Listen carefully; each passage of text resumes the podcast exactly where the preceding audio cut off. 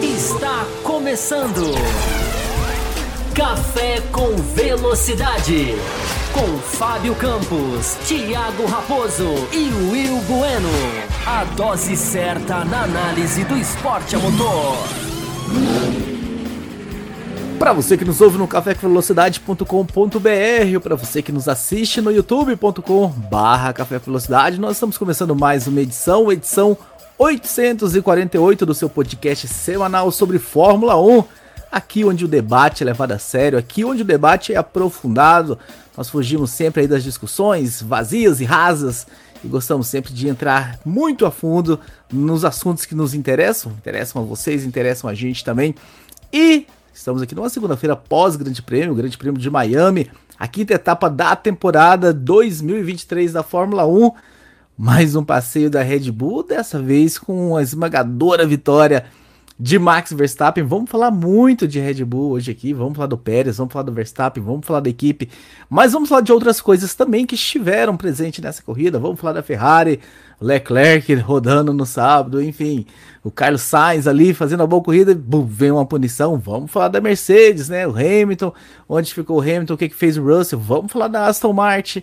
Enfim, muitos assuntos interessantes para a gente falar nessa segunda-feira, dia 8 de maio, nessa edição do Café Velocidade. Mas antes de abrir, de começar a falar sobre mergulhar nesses assuntos, quero receber aqui os meus colegas. O Rio Bueno ainda está se preparando. Será que eu já chamo ele? Vou chamar então.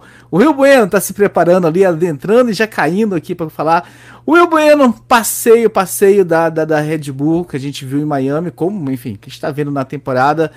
Mas dessa vez, né, com o fator do Max Verstappen vindo de trás, não tinha feito a tempo na classificação e veio a bandeira vermelha, um tempo bom na classificação e veio a bandeira vermelha, teve que largar um pouco mais de trás, mas foi lá e buscou o resultado uh, e venceu o Sérgio Pérez. Aí eu te pergunto, Will foi o Verstappen que venceu a corrida ou foi o Pérez que perdeu a corrida? Seja muito bem-vindo. Saudações, Thiago Raposo, Fábio Campos, ouvintes, espectadores do Café com Velocidade. Olha, Raposo, foi um pouco das duas coisas. Foi. É, a gente tem que responder essa pergunta pensando assim: e se fosse o inverso? Será que o, o Pérez, é, largando de nono com pneus duros, conseguiria chegar à frente do Max Verstappen? Talvez sim, talvez não, mas tem alguns fatores aí que a gente, que a gente vai analisar, porque, assim, claro, a performance do Verstappen contou sim, mas também teve alguns fatores inesperados, vamos dizer assim, que acabaram favorecendo a estratégia do Max Verstappen e a gente vai explicar com mais detalhes ali ao longo dessa edição do programa. Com certeza, com certeza vamos falar sobre isso. Seja muito bem-vindo também, Fábio Campos. Fábio Campos, depois da corrida, na entrevista, né, o Fernando Alonso, mais um pódio do Fernando Alonso, mais um pódio da Aston Martin, ele falou: olha, no começo da temporada nós corrimos ali por um pódio, mas agora que os pódios ficaram frequentes, a gente está indo atrás de algo, algo a mais, né? Se referindo à vitória. Dá para enxergar esta Aston Martin vencendo corrida perto do que a Red Bull está fazendo nessa temporada? Seja muito bem-vindo. Olá para você, Raposo. Olá para os nossos ouvintes. Tá, já estão aqui no chat, já aqui celebrando o nosso começo, sempre pontual. É, Bom, o, o, Raposo, dá para imaginar? Dá, porque você pode imaginar a Red Bull rodando, batendo, pegando fogo, quebrando, trocando, saindo do box com três rodas. São essas coisas que podem Mas fazer. fora, fora esse cenário, não. Não, não, não há a menor possibilidade a curto prazo, não, não há a menor possibilidade. É, a gente vem de uma. de uma.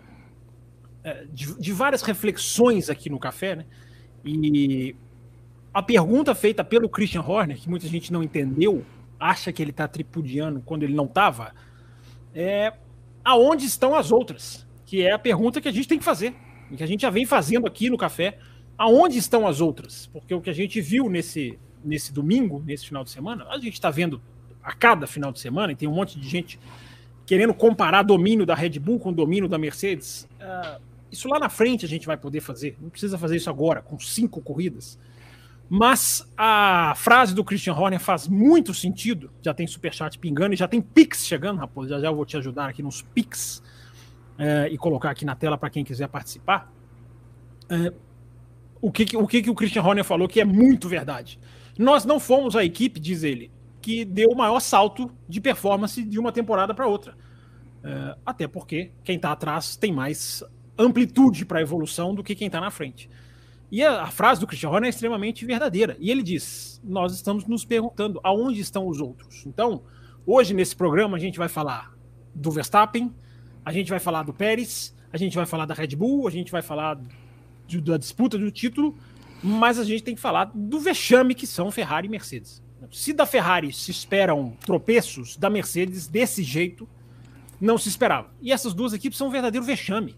São um verdadeiro vexame, porque não é para tirar o mérito da Red Bull, nem para tirar o mérito da Aston Martin, mas aonde essas duas estão, tem muito do dedo errado, torto, de Ferrari e de Mercedes. Então a Aston Martin está ali, Raposo. Ela está encaixada, como a gente já falou aqui no programa, já virou até corte.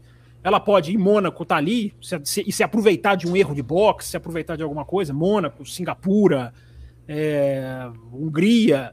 É, Aston Martin pode ser mais forte lá porque não é tão rápida de reta. Apesar de uma nova asa que funcionou aparentemente muito bem. Mas, Raposo, eu fico me perguntando, e eu acho que a imprensa tem que perguntar: aonde estão as grandes decepções, enormes decepções, Ferrari e Mercedes? Não é tirar o mérito da Red Bull, que achou na suspensão traseira, e foi ótimo ver, para encerrar a, a abertura, Raposo, foi ótimo ver na Sky Sports a explicação da Red Bull, uma reportagem sobre a Red Bull, que tem ali o que tem no corte aqui do café, que analisa a suspensão da Mercedes. Bom saber que a análise estava no caminho mais do que certo. Por toda a genialidade que a Mercedes teve nessa suspensão, se você quiser depois eu entro em mais detalhes, resumidamente, uh, não dá para tirar, não dá para cegar, não dá para dizer eu vi jornais, jornalistas, matérias colocando a Mercedes na coluna de vencedores da corrida, claro, falando de Miami. Eu não consigo colocar a Mercedes e a Ferrari em coluna de vencedores nenhuma. Muito bem, muito bem. Tá aí um pouquinho do, do que nós vamos discutir nessa edição 848 do Café com Velocidade. Já estão chegando aqui os superchats, já estão chegando os Pix também, né? A nova forma de você mandar o seu superchat. Algumas pessoas reportaram problemas. Não, meu, meu cartão não tá passando. Eu tento mandar um superchat, mas tô com problema no meu cartão. O YouTube de alguma forma não, não aceita. Então agora nós temos aí a possibilidade, um Pix bem, agora bem fácil, né? Antigamente a gente põe uma chave meio louca aqui para vocês, mas agora é bem tranquilo. Pelo e-mail, cafécomvelocidade.gmail.com, você manda o seu Pix e manda e a sua esse, pergunta. E esse, Raposo, só lembrando, esse é o Pix definitivo, tá? Porque a gente tem usado um Pix diferente na quinta-feira, era caráter experimental. Sim. Às vezes as pessoas ficam né, nossa querida Camila, que já mandou um Pix, perguntou para você, né? Qual Pix que eu faço? É esse aqui, definitivamente agora é esse aqui. Fizemos todos os testes, fizemos todas as experiências. E o Pix para você participar sempre antes. Ontem, a semana passada eu até agradeci o, o, Agripino que mandou um Pix durante a semana, vendo, assistindo o programa depois. Então o Pix é, o Pix é 24 horas e é esse aqui definitivamente, rapaz. Exatamente. Então tá aí. Você também pode ser apoiador via Pix, né? Eu vou falar sobre o programa de apoio rapidamente para vocês.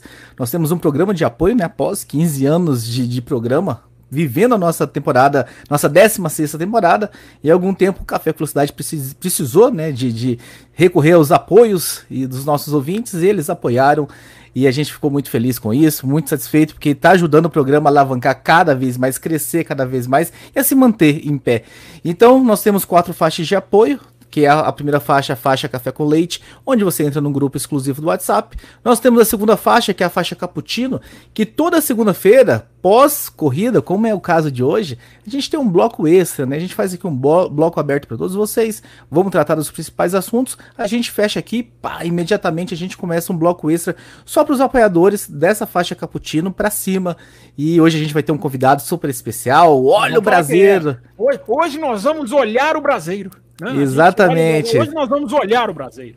quem, quem tem curiosidade de conhecer o Brasileiro, hoje o Brasileiro é o nosso convidado do bloco é, extra, que vai começar logo que a gente terminar aqui esse bloco uh, aberto. Se você ainda não é apoiador e quer participar, enfim, dá tempo ainda. Se você entrar durante o programa, você ganha um acesso e, e vai assistir tudo mais. Temos a terceira faixa, que é a faixa extra forte. Nessa faixa, além do grupo exclusivo, além do programa extra, você também concorre a sorteios da F1 TV. Nós sorteamos há duas segundas-feiras atrás. Tivemos mais um ganhador e logo logo vai ser anunciado uma outra data de mais sorteio para que vocês possam, enfim, curtir a F1 TV, assistir câmeras on-boards e tudo mais que tem lá disponível para o pessoal da F1 TV. E nós temos a faixa Premium, que é a faixa top. Uma do, um do, da premiação da faixa top é participar com a gente. A gente teve o Antônio na semana passada, a gente já teve o, o Ocerim, a gente já teve o Carlos Eduardo, vai ter o Brasileiro hoje. Todo mundo que entra nessa faixa não é sorteio. Entrou nessa faixa e falou: Eu quero participar. A gente vai agendar uma data, vamos colocar todo mundo aqui. Não é sorteio. Entrou nessa faixa, tá garantido de participar aqui, basta querer. Algumas pessoas entraram, não quiseram, tá tudo bem. Tem sorteio de miniatura também. A gente sorteou semana passada uma miniatura. Já enviamos a miniatura em algum, em algum momento. O vencedor Luiz? da minha. Já recebeu, João Luiz? Acho que não, porque foi para os Estados Unidos, né? Foi um, enfim, mandamos, mandamos para longe, então vai demorar um pouquinho, mas já foi enviada. E temos também, Fábio Campos, eu gostaria inclusive que você trouxesse essa novidade, né? O prêmio principal, a cereja do bolo da faixa premium, né? Que é o ingresso para o Grande Prêmio São Paulo. Mas temos uma novidade com relação a isso, né, Fábio Campos? Ingressos, no plural. Dois sorteios, para falar certo, para falar, falar corretinho. Agora a sua chance de ir para o GP do Brasil, se você entrar na faixa premium, ela dobrou. Porque antes era um ingresso que a gente ia sortear, agora nós vamos sortear dois. Dois ouvintes separados, diferentes da faixa premium, vão ganhar um ingresso para o Grande Prêmio do Brasil. Então está aí, promoção duplicada, gerente enlouqueceu. E ele enlouqueceu mesmo, que a culpa é toda dele. É, gerente enlouqueceu, então atenção, atenção não é mais apenas um. Serão dois sorteios de um ingresso, para ficar tudo matematicamente certinho. Cada sorteio é um ingresso unitário. Dois sorteios de um ingresso para o GP do Brasil de 2023 em Interlagos. Então, os dois apoiadores que ganhar já vão ter eles mesmos como companhia. Um, um, um ao outro já vai poder se acompanhar. E a gente vê se a gente vai aparecer lá também. Então são dois felizardos. Então vai ficar muito claro. De, de, setor G, estão perguntando aqui qual o setor. Melhor setor, né, da, eh, Marcelo Davi? É a melhor visibilidade indiscutível da pista. A gente, a gente não ia, enfim, comprar ingresso no setor ruim, setor G. Então teremos dois felizardos. Se você. E vale dizer o seguinte: quanto mais tempo você fica nessa faixa, mais é chances de você ganhar você tem. Porque a cada mês que você está na faixa premium, é como se um nomezinho com seu, enfim, um papelzinho com seu nome caísse lá no pote do sorteio. Então, quem está apoiando a gente desde dezembro, foi quando a faixa foi, foi lançada, dezembro, janeiro, fevereiro, março, abril, maio, já tem seis, no... tem seis papeizinhos com o nome no pote do sorteio. Então, se você entrar agora até o sorteio, que enfim, tá, vai ser entre julho e agosto, né? Estamos definindo, você vai aumentar as suas chances. Então, entre na faixa premium para que você possa concorrer, aumentar as suas chances de estar lá em Interlagos. Lembrando que os ingressos já estão esgotados, né? Se você entrar no site oficial para comprar, você já não consegue mais. Então, é uma possibilidade para você que quer ir que sempre foi, mas não conseguiu comprar o ingresso, ou você que nunca foi e quer ter essa experiência, essa vontade. Dado o secado sobre o campus e o Will Bueno, vamos iniciar, vamos iniciar essa, os debates desse grande prêmio de Miami, a quinta edição. Fábio Campos, eu quero começar a desenvolver sobre Red Bull, sobre inclusive a pergunta de, de abertura que eu joguei para o Will Bueno, as se foi o Verstappen que venceu ou se foi o Pérez que conseguiu perder, essa diferença de estratégia, como funcionou tão bem na, na mão do Verstappen e como, enfim, não conseguiu funcionar tão bem na, na mão do Verstappen, do Pérez, para a gente começar a decifrar, Fábio Campos, esse grande prêmio de Miami. Pois é, Raposo, vamos lá. É...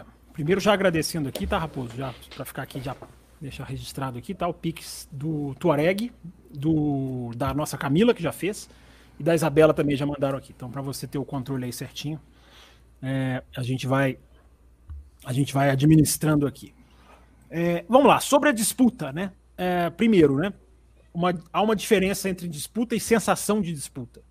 Eu acho que a gente teve muito mais sensação de disputa do que disputa.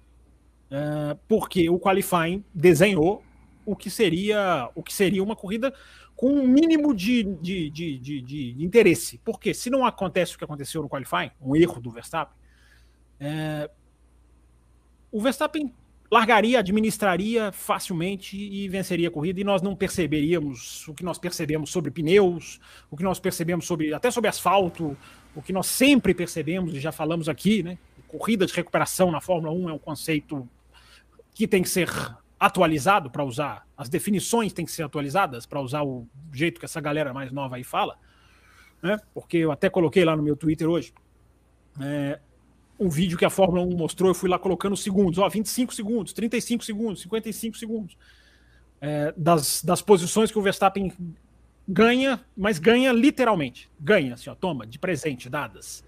É, porque hoje é otimizar o automobilismo que otimiza resultados, né? Então, até corridas de recuperação, eu repito, não é que ela não exista, não é que ela tem que ser jogada no lixo. Sempre que um piloto vencer do 14 do 11 primeiro, como o Verstappen fez na Bélgica, na Itália, do nono, como ele fez né, em Miami, é claro que isso vai virar manchete, é claro que isso é ponto de, de análise. Mas o conceito de corrida de recuperação, eu vejo alguns exageros, na minha opinião. É, claro que o Verstappen andou muito bem, nós vamos explicar por que, que ele andou muito bem.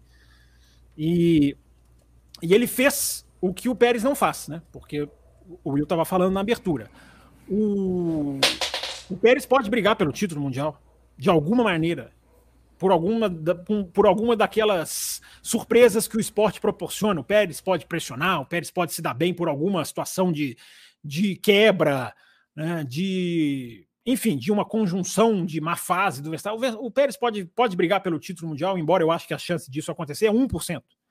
É 99% que não vai acontecer, mas o 1% a gente nunca pode deixar de, de, de, de, de registrar. Mas o Pérez nunca vai fazer com o Verstappen o que o Verstappen fez com o Pérez. É, o Pérez não faz com o Verstappen o que o Verstappen fez com o Pérez nesse final de semana. É, uma coisa é você fazer ali uma corrida superior, uma corrida normal, uma corrida em que você, em que você, digamos, é, enfrenta o seu adversário. É, não, não houve enfrentamento, houve a sensação de enfrentamento, porque um largou em nono e o outro largou em primeiro. É, mas o que o final de semana desenhava, isso estava muito claro, não era, não é nenhuma genialidade dizer que o Verstappen antes da corrida era favorito, porque o final de semana desenhou tudo. É, o Verstappen ele era 0.3, 0.4, 0.5 mais rápido que o Pérez. Isso é muita coisa. Isso no treino livre 1, no treino livre 2, no treino livre 3. No qualifying, eu tenho aqui os tempos do qualifying, daqui a pouco eu vou abrir aqui, porque na correria ainda não abri, mas daqui a pouquinho eu vou abrir aqui. Os tempos do qualifying, é, mesmo com o problema do Verstappen. Então, o Pérez ele foi mais competente do que o Verstappen no sábado, no qualifying. O Pérez foi mais competente que o Verstappen, mas não foi mais rápido. Há uma diferença entre ser o mais competente e o ser o mais rápido. Então, se o Pérez foi o mais competente no sábado, o Verstappen foi de longe o mais rápido.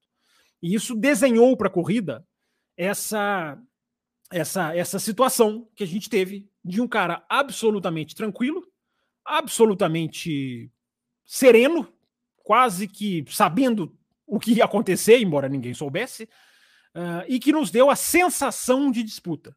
Largando em sexto, larga, desculpa, largando em nono, e vai passando, e aí tem o Pérez, e aí tem a parada, vai voltar que hora, vai voltar com que distância, e aí vai fazer o quê? Vai a equipe vai fazer alguma coisa. Tudo isso foi sensação de disputa, mais do que disputa pura, porque puramente não teve disputa.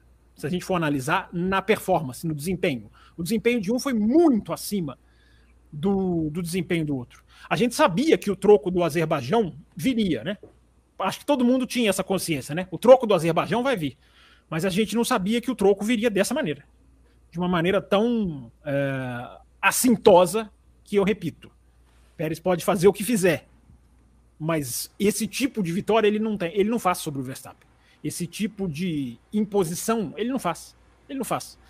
É, então ele pode até achar uma maneira de brigar pelo título mundial. Mas, para devolver para vocês, depois eu tenho mais para falar, é, a tranquilidade de quem tem o título na mão, é um campeonato muito na mão do Verstappen, é um campeonato de um piloto só, é um campeonato que já nasceu morto, como eu falei, em termos competitivos, porque lá no Bahrein a gente sacou tudo isso, e as pessoas muito, têm uma esperancinha do Pérez pegar alguma, alguma faísca disso. Eu não tenho essa esperança e falei isso depois do Azerbaijão. Mas só a última coisa, antes dessa primeira é, intervenção. Com 15 voltas, o Verstappen já tinha acabado com qualquer adversário que não fosse o Pérez. Com 15 voltas era só ele e o Pérez. Ou seja, se fosse sprint, o cara tinha recuperado. Numa sprint, o cara engole todo mundo. Largando de nono, largando de décimo, largando de décimo primeiro. Depois a gente entra na questão das posições dadas, uh, que eu repito, não tiram o mérito da Red Bull tiram uma, o brilho de uma, de uma Fórmula 1 atual. Aliás, última coisa, prometo, rebelde, que estou sendo já, já não cumprindo a minha palavra. Palmas para o senhor Kevin Magnussen. que contrariando toda essa tendência, né, Will? Que contrariando toda essa tendência. Exatamente. Por gentileza, tá... por aqui. Esse, esse era um comentário que eu estava aguardando para fazer. Brigou esse, esse, esse parênteses. Abriu o DRE, tentou voltar, deu troco. Sim. Então o, o Magnussen é uma ilha de luta e conseguiu um ponto, né? Pra, até para é. aquela, para essa obviedade meio idiótica de que não, resultado é tudo, mundial de Bom. construtores é tudo, preserve o carro, senão você se dana. Não, ele lutou e ele pontuou. É, o que dá para a gente dizer, né, Will, para jogar para você. É. E é, abrir, é, abrir mão nem sempre é o melhor caminho. A gente vai voltar a falar sobre isso depois, né? Sim, senhor. Eu tenho, eu tenho mais um para falar sobre o Magnussen tá. rapidinho, mas eu, vamos deixar para depois. Faz um. Eu, eu, eu sigo, sigo a pauta. Eu sigo a pauta. Deixa a galera, deixa a galera esperando. Parabéns, Will Bueno, para seguir a pauta, se é que ela existe. Uh, o, o Will Bueno, pergunta o seguinte para você. Momentos antes do Pérez fazer a parada, né? A, a, câmera deu aquele, aquele replay, enfim, a TV, né, deu aquele replay em câmera lenta e os pneus dele já estavam acabados. Ou seja, Sim. ele não poupou o, o médio. Onde foi que o Pérez errou, perdeu essa corrida? Faltou ritmo no primeiro instint, faltou ritmo no segundo. Enquanto ele estava ali na frente liderando, ele deveria ter sido mais agressivo, ter ampliado mais a vantagem. Onde está esse ponto de interrogação? Onde foi que o Pérez perdeu essa corrida? É, eu, eu acho que o Pérez perdeu essa corrida uh, uh, por, circun, por algumas circunstâncias, incluindo também o seu próprio desempenho e, claro, o desempenho do Verstappen. Uh, mas antes disso, só, só rapidamente, o, o, Fábio Campos falou, né? De 15 voltas, o Verstappen já estava no, no uh, já estava ali em segundo. no sábado, pós-qualificação, perguntaram para o Alonso: Ô Alonso, em que volta você acha que o Max Verstappen vai, vai chegar em você? O Alonso falou: em posição que ele vai largar? aí o repórter falou: ele vai largar em nono. Aí o Alonso falou: hum, na volta 25 ele chega em mim. Errou por 10. Só para só só colocar essa, essa informação assim, de realmente como, como, como é, é desproporcional né, a diferença. Uh, mas então, o, o, Raposo, o que, que acontece? Uh, nos treinos livres, uh, nos treinos livres e até na qualificação, a, a, temperatura da pista ela estava um pouco mais um pouco mais alta e também a pista, né, conforme os carros foram andando, a, a pista foi ganhando ali um, um emborrachamento. É, então parecia realmente que os pneus, largar com os pneus médios, era a melhor estratégia. Só que o que aconteceu? De sábado para domingo. No cálculo da Pirelli era. Tanto exato, aparece, exato. Tanto que aparece antes da corrida, estratégia melhor, amarelo para. Aliás, a Fórmula 1 virou a Fórmula 1 do amarelo para o vermelho, né? Todas exato. as corridas estão sendo, né? Larga com amarelo, to... amarelo para branco. Desculpa. Isso. Troca, larga com amarelo, troca para o branco e vai até o final. Isso é uma, é. uma padronização atual. A gente começa, co começa a pensar que aquela regra de largar com, com o pneu do Q2 era, era uma boa, mas enfim. É, é, mas então, o que aconteceu? No sábado para domingo, choveu muito durante a noite, o que de certa forma, lavou a pista, é, emborrachou, é, desemborrachou a pista, e também a temperatura da pista caiu. E aí, isso somado aos carros largarem de tanque cheio, o carro mais pesado, fez com que é, a, os pneus tivessem menos aderência, aderência, na pista, nessa pista mais fria e menos emborrachada, e também, é, com o carro mais pesado, é, o Pérez estava reclamando muito que, principalmente, principalmente no, no, na, na, nos pneus dianteiros, é, o pneu estava realmente, até como você, mencionou a imagem, né, mostrou, o, o, pneu desgastava muito mais, estava tendo muito mais o, famoso graining ali, né, os, os macarrõezinhos ali é, no pneu, é, e isso pegou todo mundo de surpresa. É, ou pelo menos aqueles que estavam, né? É, quem começou com o branco é, acabou dando bem o Hamilton. É, dando bem, porque se, se, vocês repararem, quem começou a largar de. É, quem, quem largou de pneus brancos eram os caras que estavam largando mais atrás mais atrás do grid. Então, o que, o que sete das dez equipes fizeram? É, ó, os caras que estão largando mais à frente vai largar de pneus amarelos, os outros, os que, quem está mais atrás, vai largar de pneus brancos. Com exceção, acho que da Williams, a McLaren, o, que largou de macio. O Ocon largou, o Hamilton não estava é, atrás. Não, é. O Ocon largou, o Ocon largou de, de branco. Ocon, Verstappen, Huckenberg, Hamilton, Zul, Tsunoda e Stroll. É, então, é, é, então é, os, os, os, pilotos que estavam, é, pelo menos a maioria deles, eram os que estavam mais atrás no grid, principalmente é, é, comparado aos companheiros. É, o primeiro foi o Ocon, que era o oitavo.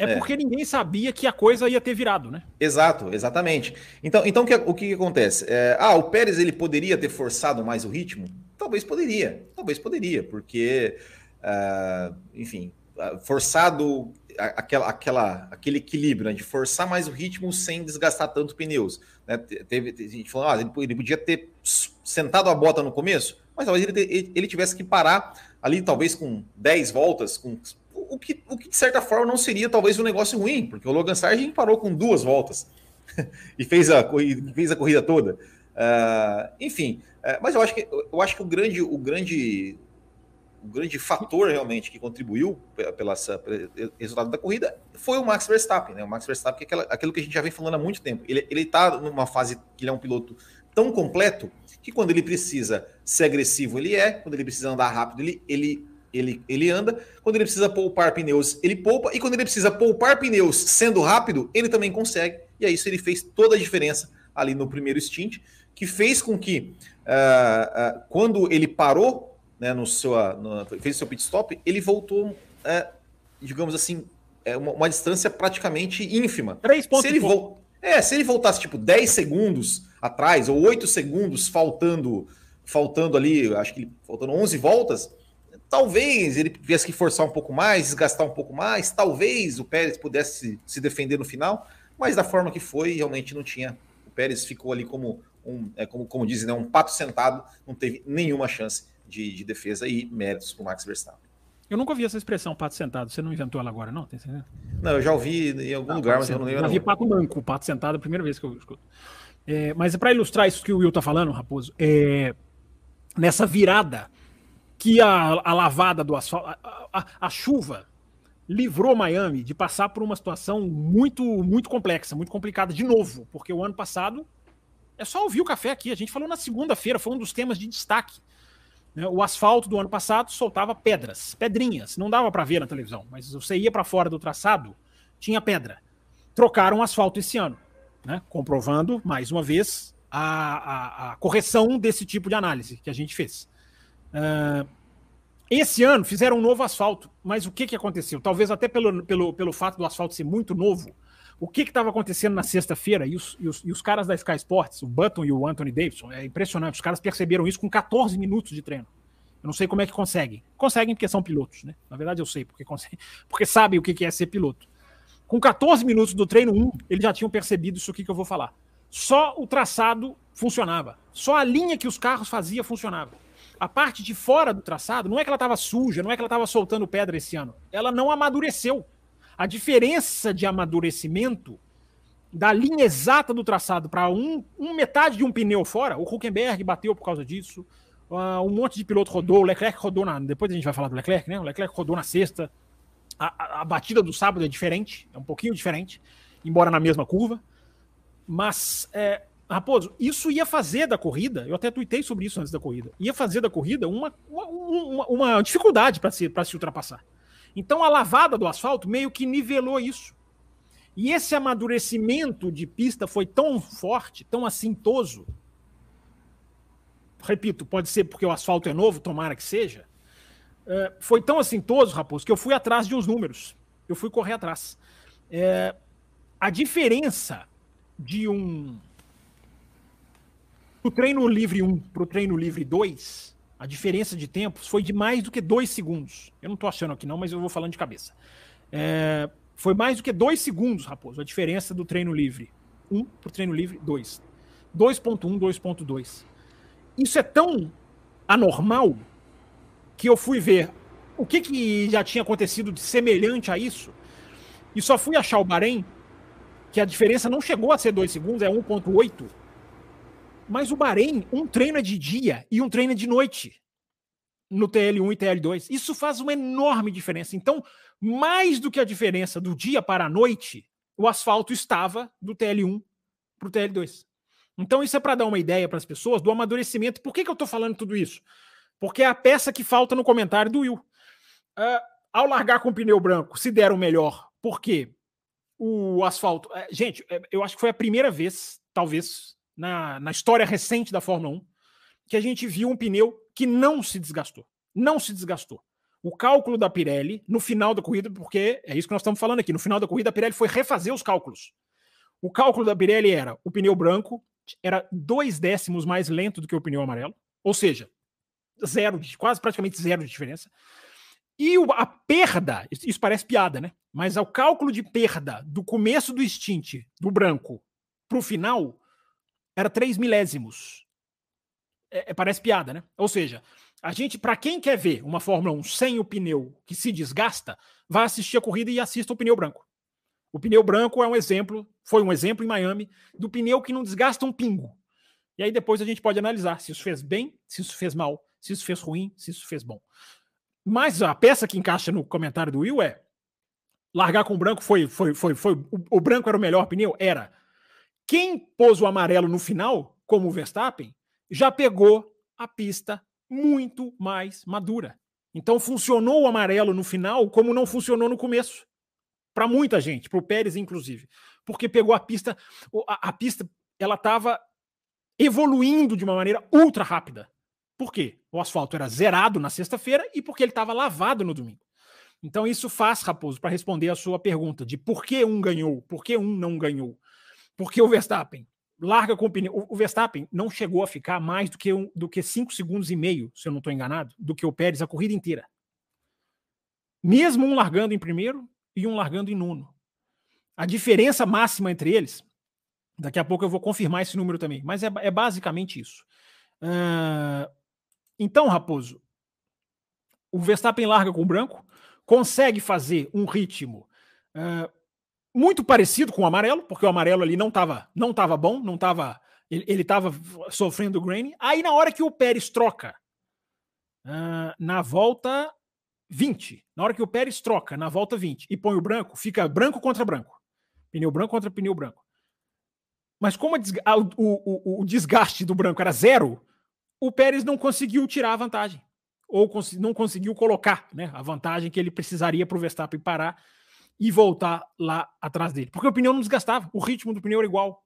E o Verstappen foi genial nessa hora. Genial nessa parte, porque acelerou muito uh, e foi ganhando. O Verstappen tinha momentos em que ele, ultrapassando adversários, embora com essas aspas, uh, por mais que o cara ceda a posição ou não lute, o cara tá ali fazendo uma manobra, ele tá mudando o traçado, ele tá ali perdendo um tempo. O Verstappen teve volta que ele, passando carros, tirou o tempo do Pérez na, nessa volta. Na volta em que o Pérez estava em primeiro e o Verstappen ultrapassando, ou trocando posição, ou recebendo posição, que queiram, o Verstappen tirou tempo do Pérez.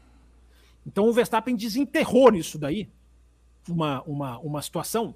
Uh, usou um pneu que estava indestrutível. Acho que a palavra é essa. Eu vi alguém colocou, alguém, algum jornalista falou essa palavra, não me lembro quem foi. O pneu estava indestrutível nesse, nesse, nessa corrida, o pneu branco. Estou falando do pneu branco, tá, gente? O duro. Uh, então, Raposo, essa foi a conjunção de fatores que eu repito: o Verstappen ganharia com qualquer estratégia. O Verstappen é, tem, correu, você vê o tempo inteiro com o domínio da situação. Uh, e, e, deu, e deu tudo isso. Eu vou pegar aqui a diferença certinho daquilo que eu falei dos 5,5 segundos, daqui a pouquinho eu volto para complementar. Mas é essa foi a conjunção, Raposo, de fatores que formaram a vitória do Verstappen, que desde a sexta-feira, no primeiro treino livre, tinha o Pérez absolutamente, absolutamente dominado. O troco veio e veio com muito mais juros e correção monetária do que, do que se esperava. Will, antes de você ir, e antes de você ir, só, só levantar uma questão para a gente, num próximo podcast, debater. Mas é a segunda corrida já que a gente vê o vermelho não servindo para nada, o médio sendo médio e o branco indestrutível, né? Esse comentário foi todas. feito em Baku. Quase todas as corridas desse ano, quase todas. Na então, Austrália também, se não me engano. Esse gap de um, de um tipo para outro pneu não tá, enfim, alto demais. Não era hora, talvez, da Pirelli diminuir isso aí para para que tivesse, enfim, estratégia do, e um pneu não existisse, como o vermelho não existiu. Mas enfim, isso fica para pensar, a gente pensar para o próximo programa. É. Comente o que você ia comentar, que você levantou a mão. Não, eu só, eu só ia. A gente tava falando, né? O Fábio Campos está falando da, da, da, questão do Verstappen, né? De como ele, enfim, venceu de forma tranquila e serena. É, a gente comentou aqui uh, no, no GP do Azerbaijão, de como o Verstappen estava tranquilo, mesmo é com a derrota. com a, com a sensação de tipo assim, cara, deixa, deixa para mim, eu sei o que eu tô fazendo aqui. Eu tenho o domínio é, desse cara. É, né? eu tenho o domínio desse cara. É, e, e, e, ele mostrou na pista, e quando ele desceu do carro, o que, que ele fez? Ele desceu do carro, ele apontou pro número um. Tipo assim, ó, eu sou o número um. Tá? É a capa do programa, inclusive. É, a capa, tipo assim, acabar essa edição é a capa é, dessa edição. Tipo assim, não, não vem, não vem que não tem. Né? Eu, é, a diferença, a diferença é realmente de, de, de nível dos dois pilotos, é, é ela é enorme. É, a, gente sabe aqui, a gente, a gente, a gente sempre frisou aqui que uh, a gente acha que o Pérez não tem chance de disputar com o Max Verstappen, embora a gente ache que ele tem total direito de sonhar e de acreditar que ele pode. E que, isso não, e que isso não pode ser tirado dele. Uh, mas o Verstappen, eu acho que uh, a gente falou já no, na, na, etapa passada e, e, isso foi comprovado. Ele tra tranquilamente, do tipo, cara, não, não vem, é, não vem, não vem. Eu sou o número um, eu sou o número um, eu sou o Verstappen. É, não tem nenhuma chance. Absolutamente dono da situação, absolutamente dono do, uh, de tudo ali. Uh, foi realmente uma, uma, uma vitória, uma, uma grande vitória do, do Max Verstappen. Realmente, que, que se, se, alguém duvidava, né, que se alguém, se alguém de repente pensava, né, olha, o Pérez, quem sabe pode. Né, não vai brigar, não vai. É, Raposo, eu achei aqui, só complementar, já, você já vai pingar o superchat, tem um monte de gente fazendo superchat, a gente já vai enfileirá-los aqui. Tem mais um pique chegando, tá, Raposo? Acabou de chegar aqui, eu já vou confirmar para você quem é. é... Eu, eu, vi você pegando o caderninho. Mostra o caderninho, o pessoal gosta de ver seu caderninho. O pessoal gosta do caderninho? O caderninho é de anotações aqui, hoje tá em caneta vermelha, mas enfim, não tava no caderninho essa não. O caderninho tem muita anotação sobre a Ferrari. Foi curioso, coincidência que tá em ver... caneta vermelha. É... Mas eu achei que era, é exatamente isso que eu falei. Nenhum momento, 5 segundos e meio, nenhum momento da prova, o Pérez abre mais do que 5 segundos e meio do Verstappen. É, isso é impressionante se você analisar que um largou em primeiro e o outro largou em nono. É, com toda aquela questão. E o Verstappen perdeu uma posição na largada. É, e uma outra coisa interessante também, está aqui nas minhas anotações. A volta 4 a 19, falei que o Pérez parou na 20, na 20 né? Da volta 4 a 19, todas o Verstappen foi mais rápido que o Pérez para ilustrar isso aí que vocês estão falando do pneu amarelo. É, todas as voltas, da 4 a 19, o, o Verstappen é mais rápido do que o Pérez. Então, Raposo, isso, e quer mais um número para ilustrar o qualifying? Manda. É, a volta do Verstappen no Q2 no qualifying é suficiente para pole. Se na Fórmula 1 tivesse uma regra de que se você piora o tempo no Q3, conta o seu tempo do Q2, o Verstappen era pole. É, a comparação de tempo entre os dois, que eu falei, né? 0.4, 0.5 na sexta-feira, no sábado de manhã, ok, é treino livre, não vou considerar isso não, Fábio Campos. Então vamos para o qualifying. Q1, Verstappen, 1.27.3. Pérez, 1.27.7. 0.4. Q2, o Verstappen derruba para 1.26.8. E aí o Pérez alcança o que ele fez no Q1, curiosamente. 1.27.3. É, olha o tamanho da diferença. Então eu repito, o Pérez foi mais competente no, no sábado, porque ele não errou. Aliás, é uma coisa, né? Reflexões aqui. A lá café com velocidade. Se vocês dois quiserem. Uh, será que o Verstappen não poderia não ter abortado aquela volta? Será que não foi um erro do Verstappen? Eu fiquei pensando. Será que não foi um erro do Verstappen abortar a volta? Porque, ok, ele perde um tempo ali que ele não vai tirar. Mas se ele faz a volta, ele não larga, talvez ele não largasse em nono. Talvez ele largasse em sétimo em sexto. Ok, hoje em dia isso não faz a menor diferença. Aliás, essa é outra reflexão. Né? Qualifyings hoje em dia são muito menos importantes do que eram na época do, de 2007, de 2008. Vocês lembram quanto o qualifying era vital naquela época? Hoje, você vê o Hamilton, a corrida de recuperação que fez, você vê a Renault despencando, você vê o, o qualifying hoje, ele é, ele é menos vital por causa de uma dicotomia que um ouvinte perguntou muito sabiamente aqui na quinta-feira, no Além da Velocidade, né, do Leclerc. Poxa, o Leclerc é um em corrida e um em treino. É um, é um em corrida e um em qualifying. É um pouco sim, mas também a Fórmula 1 hoje em dia ela é uma Fórmula 1 que diferencia o ajuste do qualifying pro, pro, pro ajuste da, da corrida. Mas eu estava só terminando essa reflexão do Verstappen. Será que, será que ele não. Eu posso estar tá enganado, pode ser uma impressão minha. Aliás, eu tenho isso, eu acho que eu vou carregar isso pro resto da minha vida. Porque eu, na corrida em que eu estava em Silverstone, uh, presente na pista, o Hamilton abre mão de uma pole para o Rosberg porque ele julga que a chuva ia atrapalhar. Vocês lembram disso? E o Hamilton abre mão da volta final do Q3 dele, encosta, o Rosberg vai a, vai a toda e rouba a pole do Hamilton. numa volta em que o Hamilton depois fala: para que, que eu abri mão dessa volta? Em Silverstone, com a torcida inteira a favor do Hamilton. Então, eu, como eu estava na pista, eu saí tão impressionado com aquilo que talvez eu vou ter essa, essa, essa percepção o resto da vida. Depois, no dia seguinte, o Hamilton foi lá, ganhou, e ver o Hamilton ganhar em Silverstone é uma coisa também que, é, que é, é muito legal. Mas eu não sei se vocês ficaram com essa sensação. Ele perde tempo duas vezes, né? Na curva 5, 6, ali onde o Leclerc perdeu o carro, e já contornando a 7. Claro que ele perde muito tempo. Mas será que não era o caso de cravar ali para largar talvez em quinto, em sexto, em alguma coisa? A verdade é que isso não faz a menor diferença. Porque é o campeonato de uma equipe só. E mais do que o campeonato de uma equipe só. É o campeonato de um piloto só numa equipe só. Porque é, é abissal a diferença. O Will falou muito bem. Não há que se cravar nada. Mas em termos de acreditar, nós falamos aqui depois do Azerbaijão. Tem uma vantagem muito grande nessa, nessa questão do Pérez, que é a vantagem do calendário.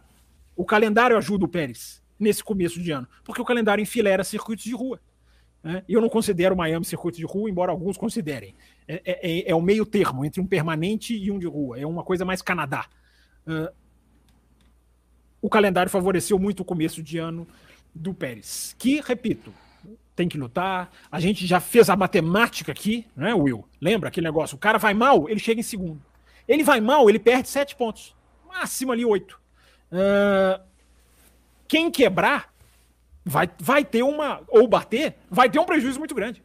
Né? Porque o, não, ninguém se coloca no meio das duas. Ninguém se coloca no meio das duas equipes. Agora, até para exaltar o Verstappen, para não achar que tudo que eu estou falando aqui, de pneu, de, de, de, de, piloto que não defende posição contra a Red Bull, uh, para não tirar do Verstappen, né? A, a, a Verstappen, o que é de Verstappen? A recuperação que o Verstappen fez nesse final de semana, e já fez em outros, que claro tem os seus méritos, pela frieza, pela, pelo ritmo, mais do que qualquer coisa, uh, deixa a prova de Melbourne do Pérez mais nas nuvens, é mais obscura ainda. Eu não vou esquecer de Melbourne tão cedo, a não ser que o Pérez seja eliminado rapidamente da disputa do título, que tem uma grande chance de acontecer. Eu vou bater na tecla de Melbourne, porque o que aconteceu com o Pérez lá não pode acontecer com um candidato ao título mundial. Já me falaram no Twitter, ah, você está pegando no pé dele, é só um erro. Não é um erro, porque são vários no mesmo dia, na mesma curva que o cara não conseguiu fazer. Mas eu não estou nem falando disso a corrida de recuperação do, do Pérez em Melbourne não chega aos pés da do Verstappen. Ok, era outra situação, era outra, era outra condição, ok, mas o Pérez vai lá e chega em quinto. É, é por isso que eu falei no começo do programa. O Pérez pode até ser campeão do mundo numa eventualidade, naquelas coisas que o esporte nos ensina. Mas fazer o que fazer com o Verstappen, o que o Verstappen faz com ele, ele não faz. Muito bem, muito bem. Tá aí registrado, né? Enfim, eu acho que é um consenso geral de quem acompanha uh, de que o Pérez tem essa dependência mesmo dos circuitos de rua, né? A gente, enquanto ele não melhorar esse aspecto dele nos circuitos normais, por assim dizer, é um campeonato de um piloto apenas. E ele fazendo graça uma corrida ou outra, Mônaco tá chegando, né? Enfim, há de se andar bem ali também. E não muitos É o que eu falei mais... do calendário. É o que eu falei do calendário. O calendário tem ajudado. Se o, calendário, se o, se o campeonato mundial de Fórmula 1 fosse disputado em circuitos de rua, fosse a Fórmula E, a análise era outra, completamente diferente. Mas não, a gente já falou aqui semana passada. Uh, e Silverstone? E Spa-Francorchamps? E Suzuka? Uh, não dá para ver o Pérez fazendo, não dá para ver. Estou falando no tempo presente. Não dá para ver o Pérez fazendo o que o Verstappen faz. Porque a diferença é absurda. O Pérez é um ótimo piloto, é, é bom que se diga, né? Will e Raposo. O Pérez é um ótimo piloto. Eu estou quase questionando se o Pérez não vai sair da Red Bull mais piloto do que o Ricardo saiu. Embora ainda não crave, ainda não diga isso. Uh, mas ele não está. Ele não está no nível do Verstappen. É, é a diferença. O, o, Verstappen faz com ele mais do que o, o Hamilton fazia com o Bottas, em termos de imposição, mais talvez até do que o Schumacher fazia com o Rubinho. O Hamilton não fazia com o Rosberg, embora ganhasse do Rosberg muito mais muito mais do que a memória afetiva das pessoas crava. Uh, mas a, a, medida que o Verstappen tem do Pérez é, é, é um buraco muito grande. Muito bem, Fabicão. Vou trazer algumas mensagens aqui antes de passar pelos superchats aqui, enquanto você confere os pics aí também. Pix. Nós recebemos mensagens lá pelo site cafévelocidade.com.br. Larissa mandou, né? Nunca fiquei tão boquiaberta com o Verstappen como fiquei ontem. Ele não apenas humilhou o Pérez, mas humilhou também os outros 18 pilotos do grid com aquela performance assustadora e no fim ainda deixou um recado fazendo uma imposição moral na pista, mostrando quem é que manda e porque ele é o número 1. Um. E o Michael Oliveira também, só para registrar, caso não tenham comentado, o Max estava mais, muito mais rápido no setor 2 da pista, chegando a meio segundo mais rápido que o Pérez em alguns momentos antes dos pits. Ali já não estava claro para mim que ele iria vencer a corrida com tranquilidade nas condições normais de temperatura e pressão. Tá aí registrado então essas duas mensagens e trazendo os superchats que nós recebemos sobre só, o só assunto. Rapidinho, então, claro. Rapidinho, Chegou o Pix da Isabela, de novo, mandou mais um Pix, e do Luiz Cláudio Varela. Obrigado, tá registrado aqui o Pix. Mandem as perguntas de vocês aqui no chat. Já mandaram, já estão ah, você estreladas. É um cara, você é um cara muito esperto. Você tá rápido. Você é mais rápido que a rapidez. Estrelados. Mas vamos lá então trazer as mensagens aqui sobre esse assunto. Os, os superchats sobre outros assuntos a gente vai encaixar quando a gente chegar. Ó, se a gente, Raposo, eu não sei se a gente tá perto de 20, mas se a gente chegar a 20, é, quem sabe além do além? Eu vou, eu vou casar metas com a segunda e a quinta. Se a gente bater a meta hoje, há uma grande chance de a gente fazer o além do além, que tem gente que tá adorando, que é um além depois do além da velocidade, que vai de madrugada. A galera maluca, mas vai aí, desculpa. Já temos, já temos 13, já temos 13 por aqui, então tá, tá, tá aí já registrado, pessoal. Já contando os Pix. Mais 7 tá. a gente bate os 20. Tá Camila Reis do Amaral, via Pix, essa daqui, né? O que, faz, o que fez a diferença para ganhar a corrida ficando 46 voltas sem trocar o pneu. A pilotagem do Max ou o equilíbrio do carro que poupa pneus? Ou este composto duro que se adaptou melhor a essa pista? Eu acho que tudo isso, né? Ah, o pneu que não se desgastava. A gente acabou respondendo a Camila sem querer, né? Ah, o pneu que não se desgastava. Repito, talvez seja a primeira vez na Fórmula 1 moderna que o pneu. A gente viu o pneu que não se desgasta. Sem querer, por querer, é outra discussão. É, a pilotagem do Max fez muita diferença por causa da tranquilidade, né, de, de, de, tocar ali. E a terceira, você tirou da tela aqui a terceira que ela fala do, é do pneu de novo, né, do, do composto. É, é, enfim, a primeira, a resposta da primeira serve para a terceira também. Muito bem, muito bem aí respondido. Vamos trazer aqui mais um superchat, o Tuareg. Para tentar equilibrar a disputa, Will Bueno, que tal se liberasse um valor fora do teto para o desenvolvimento do carro no ano seguinte? A décima colocada teria um valor maior que diminuiria a cada posição.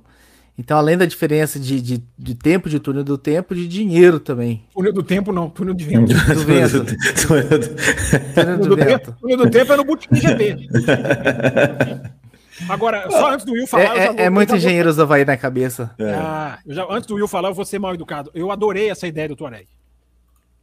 Eu também, eu, eu, eu, até comentei isso ontem no, no Botequim, assim, olha, é, libera, libera um, um, dinheiro a mais para quem está mais atrás ali poder desenvolver o carro é, faz um. Uma libera uma hora. Né, Will? É, libera. libera isso, libera uma hora a mais de treino livre que seja para o Williams, para AlphaTauri, deixar a Red Bull andar. Não, 30 minutos. Livre, não, não, não mas que, que, seja, que seja, assim, sabe, sabe assim, faz um escalonamento nos treinos livres, né? Deixa, deixa quem está mais atrás andar mais tempo do que e a Red Bull andar ali cinco minutos, né? tô brincando, mas assim, né?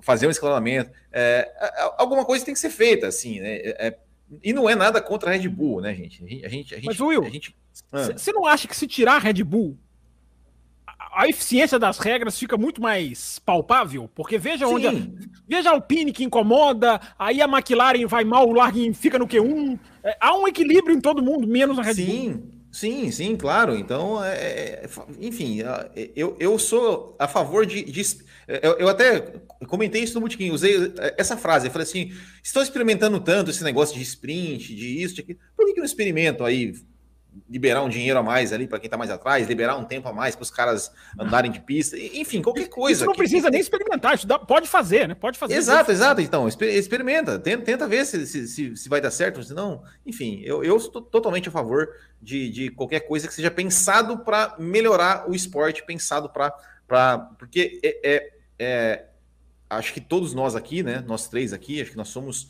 é, ambos favoráveis ao teto orçamentário. Só que é, a gente, tá, a gente tá, tá vendo nessa temporada de 2023 talvez um lado ruim do teto orçamentário, que é o quê? É que Mercedes e Ferrari não tem dinheiro para gastar para poder melhorar o seu carro, para poder chegar na Red Bull. Então, enfim, sou, sou totalmente a favor da ideia aí dos, do, do, do Tuareg. Eu sempre cito aqui, tem muita gente nova no café, é, o tanto que essas regras de equalização fizer, fazem bem, o Raposo sabe disso que eu vou falar, fazem bem para a MotoGP. A MotoGP faz mais ou menos o seguinte: ela, ela dá mais combustível para a moto nova que entrou, dá mais teste, porque a MotoGP testa, isso a Fórmula 1 não tem como fazer. Uh, mas vai mais ou menos nessa linha que o Will falou, dá mais teste para a equipe. A MotoGP dá o, a possibilidade do piloto titular testar nas equipes que estão piores, nas equipes recém-chegadas, nas equipes grandes, o, o, tem que testar com piloto de teste. Nas, nas equipes menores, você pode pôr o piloto da, da, da corrida para testar. Isso faz diferença, porque moto é muito feeling, né? é muito braço, é muito, é muito do ser humano, muito mais do que a Fórmula 1. É, dá mais combustível para usar, ela vai e as equipes vão perdendo isso na medida que elas vão evoluindo, na medida que elas vão avançando. Então, a Suzuki chegou, apanhou, ganhou. Na eletrônica também, né? Eu lembro que tinha alguma coisa da eletrônica. A eletrônica também. padronizou, né? A eletrônica padronizou, mas isso é aquilo que a gente defende aqui. Tem gente que joga pedra na tela do computador, da televisão, que é padronizar cada vez mais o carro. Não é fazer o carro todo igual, é padronizar cada vez mais o carro. Uh, então, padronizou a central eletrônica. Uh, mas então, isso vai tirar a alma da Fórmula 1. Não vai tirar de jeito nenhum. Até porque a, a central eletrônica hoje da Fórmula 1 também é padronizada, feita pela McLaren. Uh, mas a, as equipes podem fazer algumas reprogramações. É, e só para só se terminar, é, a Suzuki foi, chegou, ganhou corrida, foi campeão do mundo. Depois se decidiu ir embora. Até agora não sabe por quê. Por questões de, de, de fabricante, de marca, de investimentos, de mercado. A gente está vendo a KTM, acabou de ver em Jerez de Fronteira, a KTM brigar pela vitória na sprint, no, no, domingo. Não é ainda uma moto que chegou, mas que também se beneficiou e está lá na frente. Então, é, há bons exemplos. E a gente está vendo como é uma caricatura na Fórmula 1. Porque é claro que tem disso na Aston Martin. Evidente que a Aston Martin fez muito bem, muito bom uso, que não é garantia nenhuma, né? Porque olha, a McLaren não fez uso, a Alfa Romeo não fez esse mesmo uso, a Haas não fez o mesmo uso. É, premia a competência, ao contrário do que alguns erradamente é, pensam. Uh, e a gente vê, por exemplo, a Williams, que não é a pior equipe mais. Não é a pior equipe mais. Né? Aliás, eu não sei qual é a pior equipe da Fórmula 1, talvez seja a AlphaTauri, o que reforça o que eu venho dizendo aqui, Tsunoda está andando muito bem, para minha surpresa. Mas esse é um assunto para a gente debater com o brasileiro.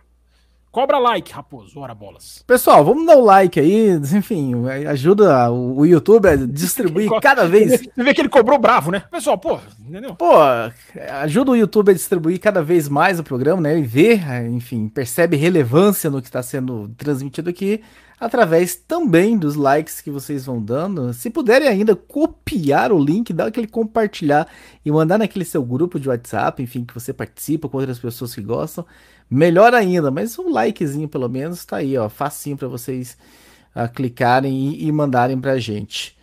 Já que você falou, Fábio Campos, o Kleber Barros, lá pelo cafévelocidade.com.br, falou o seguinte: estou surpreso com o desempenho do Tsunoda.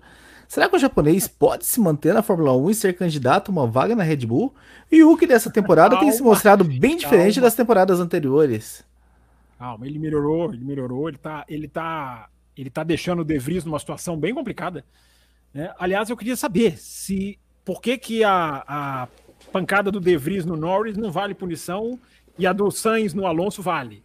Uh, mas tudo bem, não vou cobrar consistência, não, porque sair do erro para o acerto, eu aplaudo. Então, tomara, posso estar sendo ingênuo, mas tomara, quero acreditar que não puniram o, o, o De Vries nessa largada, apesar do empurrão no Norris, porque fizeram o que deveriam ter feito na Austrália. É largada, pode acontecer, é, é, vamos ter um pouquinho de bom senso, vamos dar uma bandeira talvez preta e branca, né? Bandeira de advertência, para o cara ficar duas, três provas ali, pendurado, pode até fazer tudo isso.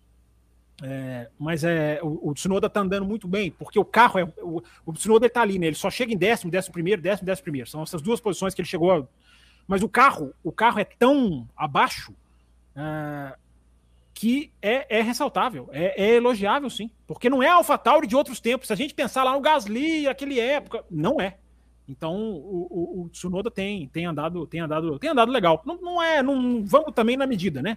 O ouvinte perguntou aí, Gabriel, né? Que foi o Raposo que perguntou aí já para Red Bull. Calma, não é para tanto. mas ele melhorou. E na minha Não, visão. O, o Gabriel pediu para eu cobrar os likes. É Quem mandou mensagem foi o Kleber Barros. Kleber Barros, isso mesmo. Então, calma, Kleber Barros, calma. Estamos de olho nele. Vamos ver o que, que ele vai, o que, que ele vai fazer ainda mais nesse ano aí. E calma, Gabriel, calma, Gabriel. Não, Gabriel, você não. Você pede lá. Antônio Júnior, foi de louvar a atuação Masterclass do Max. Épico, tá aí registrado. Não acho que foi épico. Esse é o nosso Antônio, né? Que gravou aqui com a gente Sim. semana passada. Brilhante. Uma participação muito legal. O pessoal, tem gente fazendo cenário, gente que vem com camisa. O Carlos fez ali um roteirinho. O Antônio imprimiu papel de anotação. O brasileiro já falou, tô anotando. Os, os apoiadores estão dando um show no bloco de apoiadores. Então, estão contribuindo, vindo, vindo muito bem. Mas é, o que mais me impressiona, Antônio, no- mais do que o épico, eu não acho que é épico, porque eu não acho que existe corrida de recuperação épica, mas se os caras dão uma posição. Vai lá, vai lá no Twitter e vê lá os segundos que eu marquei de um vídeo que o canal da Fórmula 1 publica de retrospectiva da corrida do Verstappen, que é legal de você ver. Né? Porque tem inclusive a briga lá do com o Pérez. Que, aliás, nós temos que dizer, hein, Raposo, antes de mudar de assunto. Até queria ouvir a opinião do Will sobre isso. É, mais uma vez, é sempre bom deixar registrado. Né? Dois pilotos, companheiros, podem brigar na pista. Olha o respeito. Eu até fiquei ali analisando a câmera de cima. Será que não respeitou demais? Tal- talvez abriu um pouquinho, mas não podia bater, porque se bate, azeda tudo e azeda mais pro Pérez. Vai ter um monte de gente que vai falar, né? Podia ter jogado, ia piorar pro Pérez. Mesmo que o Pérez empurre o Verstappen, ganha a corrida. A situação do Pérez ia ficar muito pior. Então ele defendeu, deu o lado de fora uma volta antes, né, Will? Já tinha defendido na, na reta, Sim. na reta oposta. Então, como é bom ver, né, que, gente, dá para liberar, não precisa fazer como a Mercedes fez. É Mercedes. E aí o Hamilton, fala isso, explica aí, Will. O Hamilton vira e fala no rádio, ok, eu não vou dificultar, mas, mas é, é, aumentar o meu ritmo, é, tirar o pé eu não vou. E tira o pé na curva seguinte. Eu não entendi nada. É, é, in- inclusive, assim, é, acho que vale ressaltar, né? Assim, a, a- a gente, a gente fala aqui do Pérez que não tem, é, não se compara com o Verstappen, mas parabéns para ele por, por defender sua posição, mesmo Sim, é sabendo, postura, mesmo, postura. mesmo sabendo que, que, era a ultrapassagem era inevitável, porque a principal defesa de quem de quem defende, né, que não, não tem que brigar, é que não, mas ele ia passar de qualquer jeito. Então, você ia passar de qualquer jeito, que passe. Eu- todo mundo sabia que o Verstappen Leclerc não passou de qualquer jeito. é, todo mundo sabia que o Verstappen ia passar. Ah, mas o Pérez defendeu. E defendeu, e defendeu legal. Defendeu, de- deu, deu o lado de fora para o Verstappen, Sim, conseguiu eh, se manter na frente numa curva ali e, e espremeu aquela espremida legal que, que tudo certo, tal, tentou e não conseguiu e, e tudo certo. Eh, agora, o, o que mais, assim, o que, o que mais eh, tá, me deixa assim, é, é- é- nossa, olha, olha, é, não, não, não, é, olha, eles estão em estratégias diferentes, deixa ele passar. Ai, passou. Ai, aí vem o rádio do Russell. Ai, thank you very much. Muito obrigado, meu amiguinho. Olha, é, O Alonso, o, né? o é o Alonso, Alonso, né? é, ai, o Alonso, olha, olha que, que, que bela ultrapassagem que o Lance fez na curva 1. Ah, gente, é, não não dá, cara, não dá. Eu, eu, eu vi. Essa, concordo com você Não, plenamente. cara. Essa do Alonso, pra mim, Will, é mais pra mostrar pra equipe o seguinte, gente, eu tô tão tranquilo aqui que eu tô até olhando. Sim, sim, mas assim, sabe? Ai, essa coisa, ai, olha, que posição que o Lance está. Ai, Olha fala pro freio, Lance usar meu freio. freio. Ai, É, faz não sei o quê. Ai, olha, se ele quiser me atacar, ele pode atacar. Não, não vou, que não quero. Passou do limite. Passou do É, limite. é, é, eu acho assim, cara, é, é, o, o, o- o rádio é, é o maior mal da Fórmula 1, é o rádio. Eu acho que resolveria 90% dos problemas da Fórmula 1 se tirasse o rádio. Porque é, é- é ridículo, assim, é, é- é ridículo. E, e aí, é, é, é aquilo que a gente sempre fala. é, ah, mas o, o Hamilton e o Russell estão em estratégias diferentes, não sei o que, não tinha por que brigar. Gente, eu não tô nem aí pra estratégia deles. Eu quero ver os caras brigar, eu quero ver o, o Hamilton. Quem não queria ver uma disputa entre E Hamilton e, o- Russell? Will, Will, pelo que, que a Mercedes tá brigando esse ano? Exato. né? Pelo quê? Mas se até a McLaren faz andando lá atrás, é, é, é uma coisa triste. Então, que fique registrado, a gente terminou crítico, porque a gente é assim, mas que fique registrado a crítica também elogiosa ao. Não é a Red Bull, não, porque a Red Bull está numa posição em que ela é obrigada a liberar. Ela, é obrigada a liberar. É, mas os dois pilotos que brigaram de uma maneira sem, sem, nhenhenhen, sem lutaram, lutaram. E só para complementar, né, Will? Às vezes você faz uma defesa de posição, só do cara ir na sujeira, é, às vezes você, ganha mais duas, três voltas ali, entendeu? Até o cara se recuperar. Então, é, eu não tinha assim. O Martin Brando até falou na, na transmissão: ah, é garantido, ele vai passar. Eu ainda fiquei pensando, cara, vai que dá uma, duas fechadas, o pneu superaquece, porque tem isso, né? Não aconteceu, o pneu branco estava indestrutível. Né? Mas essas coisas podem acontecer em disputa de posição. Então, é, é, é, bom ver briga. É isso, é esse elogio que eu queria fazer. Pelo menos vimos uma briga numa, numa corrida que não me agradou pelo excesso de facilidade das ultrapassagens. Muito, muito excesso de facilidade. Muito. Mas essa briga foi legal. Teve algumas ultrapassagens bonitas. Teve uma ultrapassagem muito bonita do Hamilton sobre o Bottas, na curva 17, que ele dá o X. É uma ultrapassagem bacana, Sim. uma ultrapassagem legal. Teve pensada, uma que... né? Uma ultrapassagem pensada. Isso, uma ultrapassagem da técnica. Teve uma que foi até no final, ali na reta da curva 11, que é a reta lá de cima, digamos assim, onde tinha muito DRS, mas que o Russell lança o carro, eu acho que é sobre o Sainz. E que ele dá uma lançada no carro, que é bonita também. Então a gente teve algumas. algumas o lance dá uma lançada. Em cima do lance. Cima, não, como é que é? Não, eu falei lance. Agora você me deixou desconcertado. Vamos continuar aqui então com Superchats. O Lux Ne10. Lux Ne10. Fórmula 1 só em 24. Fábio, o Pérez deveria usar 23 como preparativo para 24 ou só alcançar o Max em outra vida? Sinto que algo quer que o Ricardo no lugar do Pérez. Amo vocês, embora ame os apoiadores. A gente ama, ama não, todos gente... aqui, a gente ama todos. o, o Luxne, o Luxne, a live Além do Além, que já sumiu porque ela é temporária, ela era para ser só para os apoiadores e, foram, e foi aberta para todos os, os, os, ouvintes. Então não vem dizer que nós só amamos os apoiadores, não. Porque a gente faz aqui, cria quadros e vai fazendo as coisas para. A gente precisa dos apoiadores, mas a gente tenta, tenta equilibrar aqui a disputa. O Luxne, essa pergunta é muito boa. Primeiro, se coloca no lugar do Pérez. Como que um cara vira a chave para o outro ano com cinco corridas de um campeonato que pode ser a única chance da vida dele? A única chance da vida dele. A gente, a gente tende a pensar meio, meio né, planilhado. Não, 23, 24, 25, pode mudar. Vem Andretti, vem não sei o que. Aliás, o Andretti falou que quer entrar em 2025. Ele estava na pista, foi entrevistado pelo Martin Brando. E ele falou: quero entrar em 2025. É, e ele confirma aquilo que eu falei aqui no café semana passada que houve um atraso na recepção dos formulários, no prazo de inscrição, e eu falei, pode ser que o prazo de, de confirmação da FIA também estenda, e pela frase do Andretti também vai estender, porque era 30 de junho, a FIA prorrogou 15 dias e o Andretti falou textualmente, no meio de julho. Então, provavelmente com 15 de julho, a gente vai saber, enfim, quem entra e quem sai. É, legal é ver a, a, declaração do Christian Horner, né? Não, não tem espaço aqui em Miami para novas equipes. O paddock é muito apertado. É, é, é, é assim, é, lamentável, né? O que se usa de desculpa, assim, daqui a pouco vão falar assim, não, tem muito mosquito voando, os mosquitos vão ter muito lugar para pousar, o céu vai ficar menos azul. É, ridículo que, aonde chegam.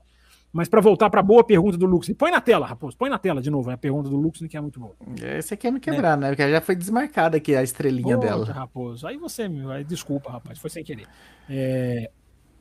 Mas ah, o que eu estava dizendo, da chance da vida do cara, o cara não poder abrir mão, não ter essa, essa, essa, esse conforto, porque não há nenhuma garantia de que no ano que vem ele vá uh, tá, entre aspas, bem como ele está esse ano, porque ele está bem entre aspas, né, porque a gente está aqui fazendo questão do título mundial, fazendo análise que o título mundial é, dificilmente ele vai brigar, mas ele está bem.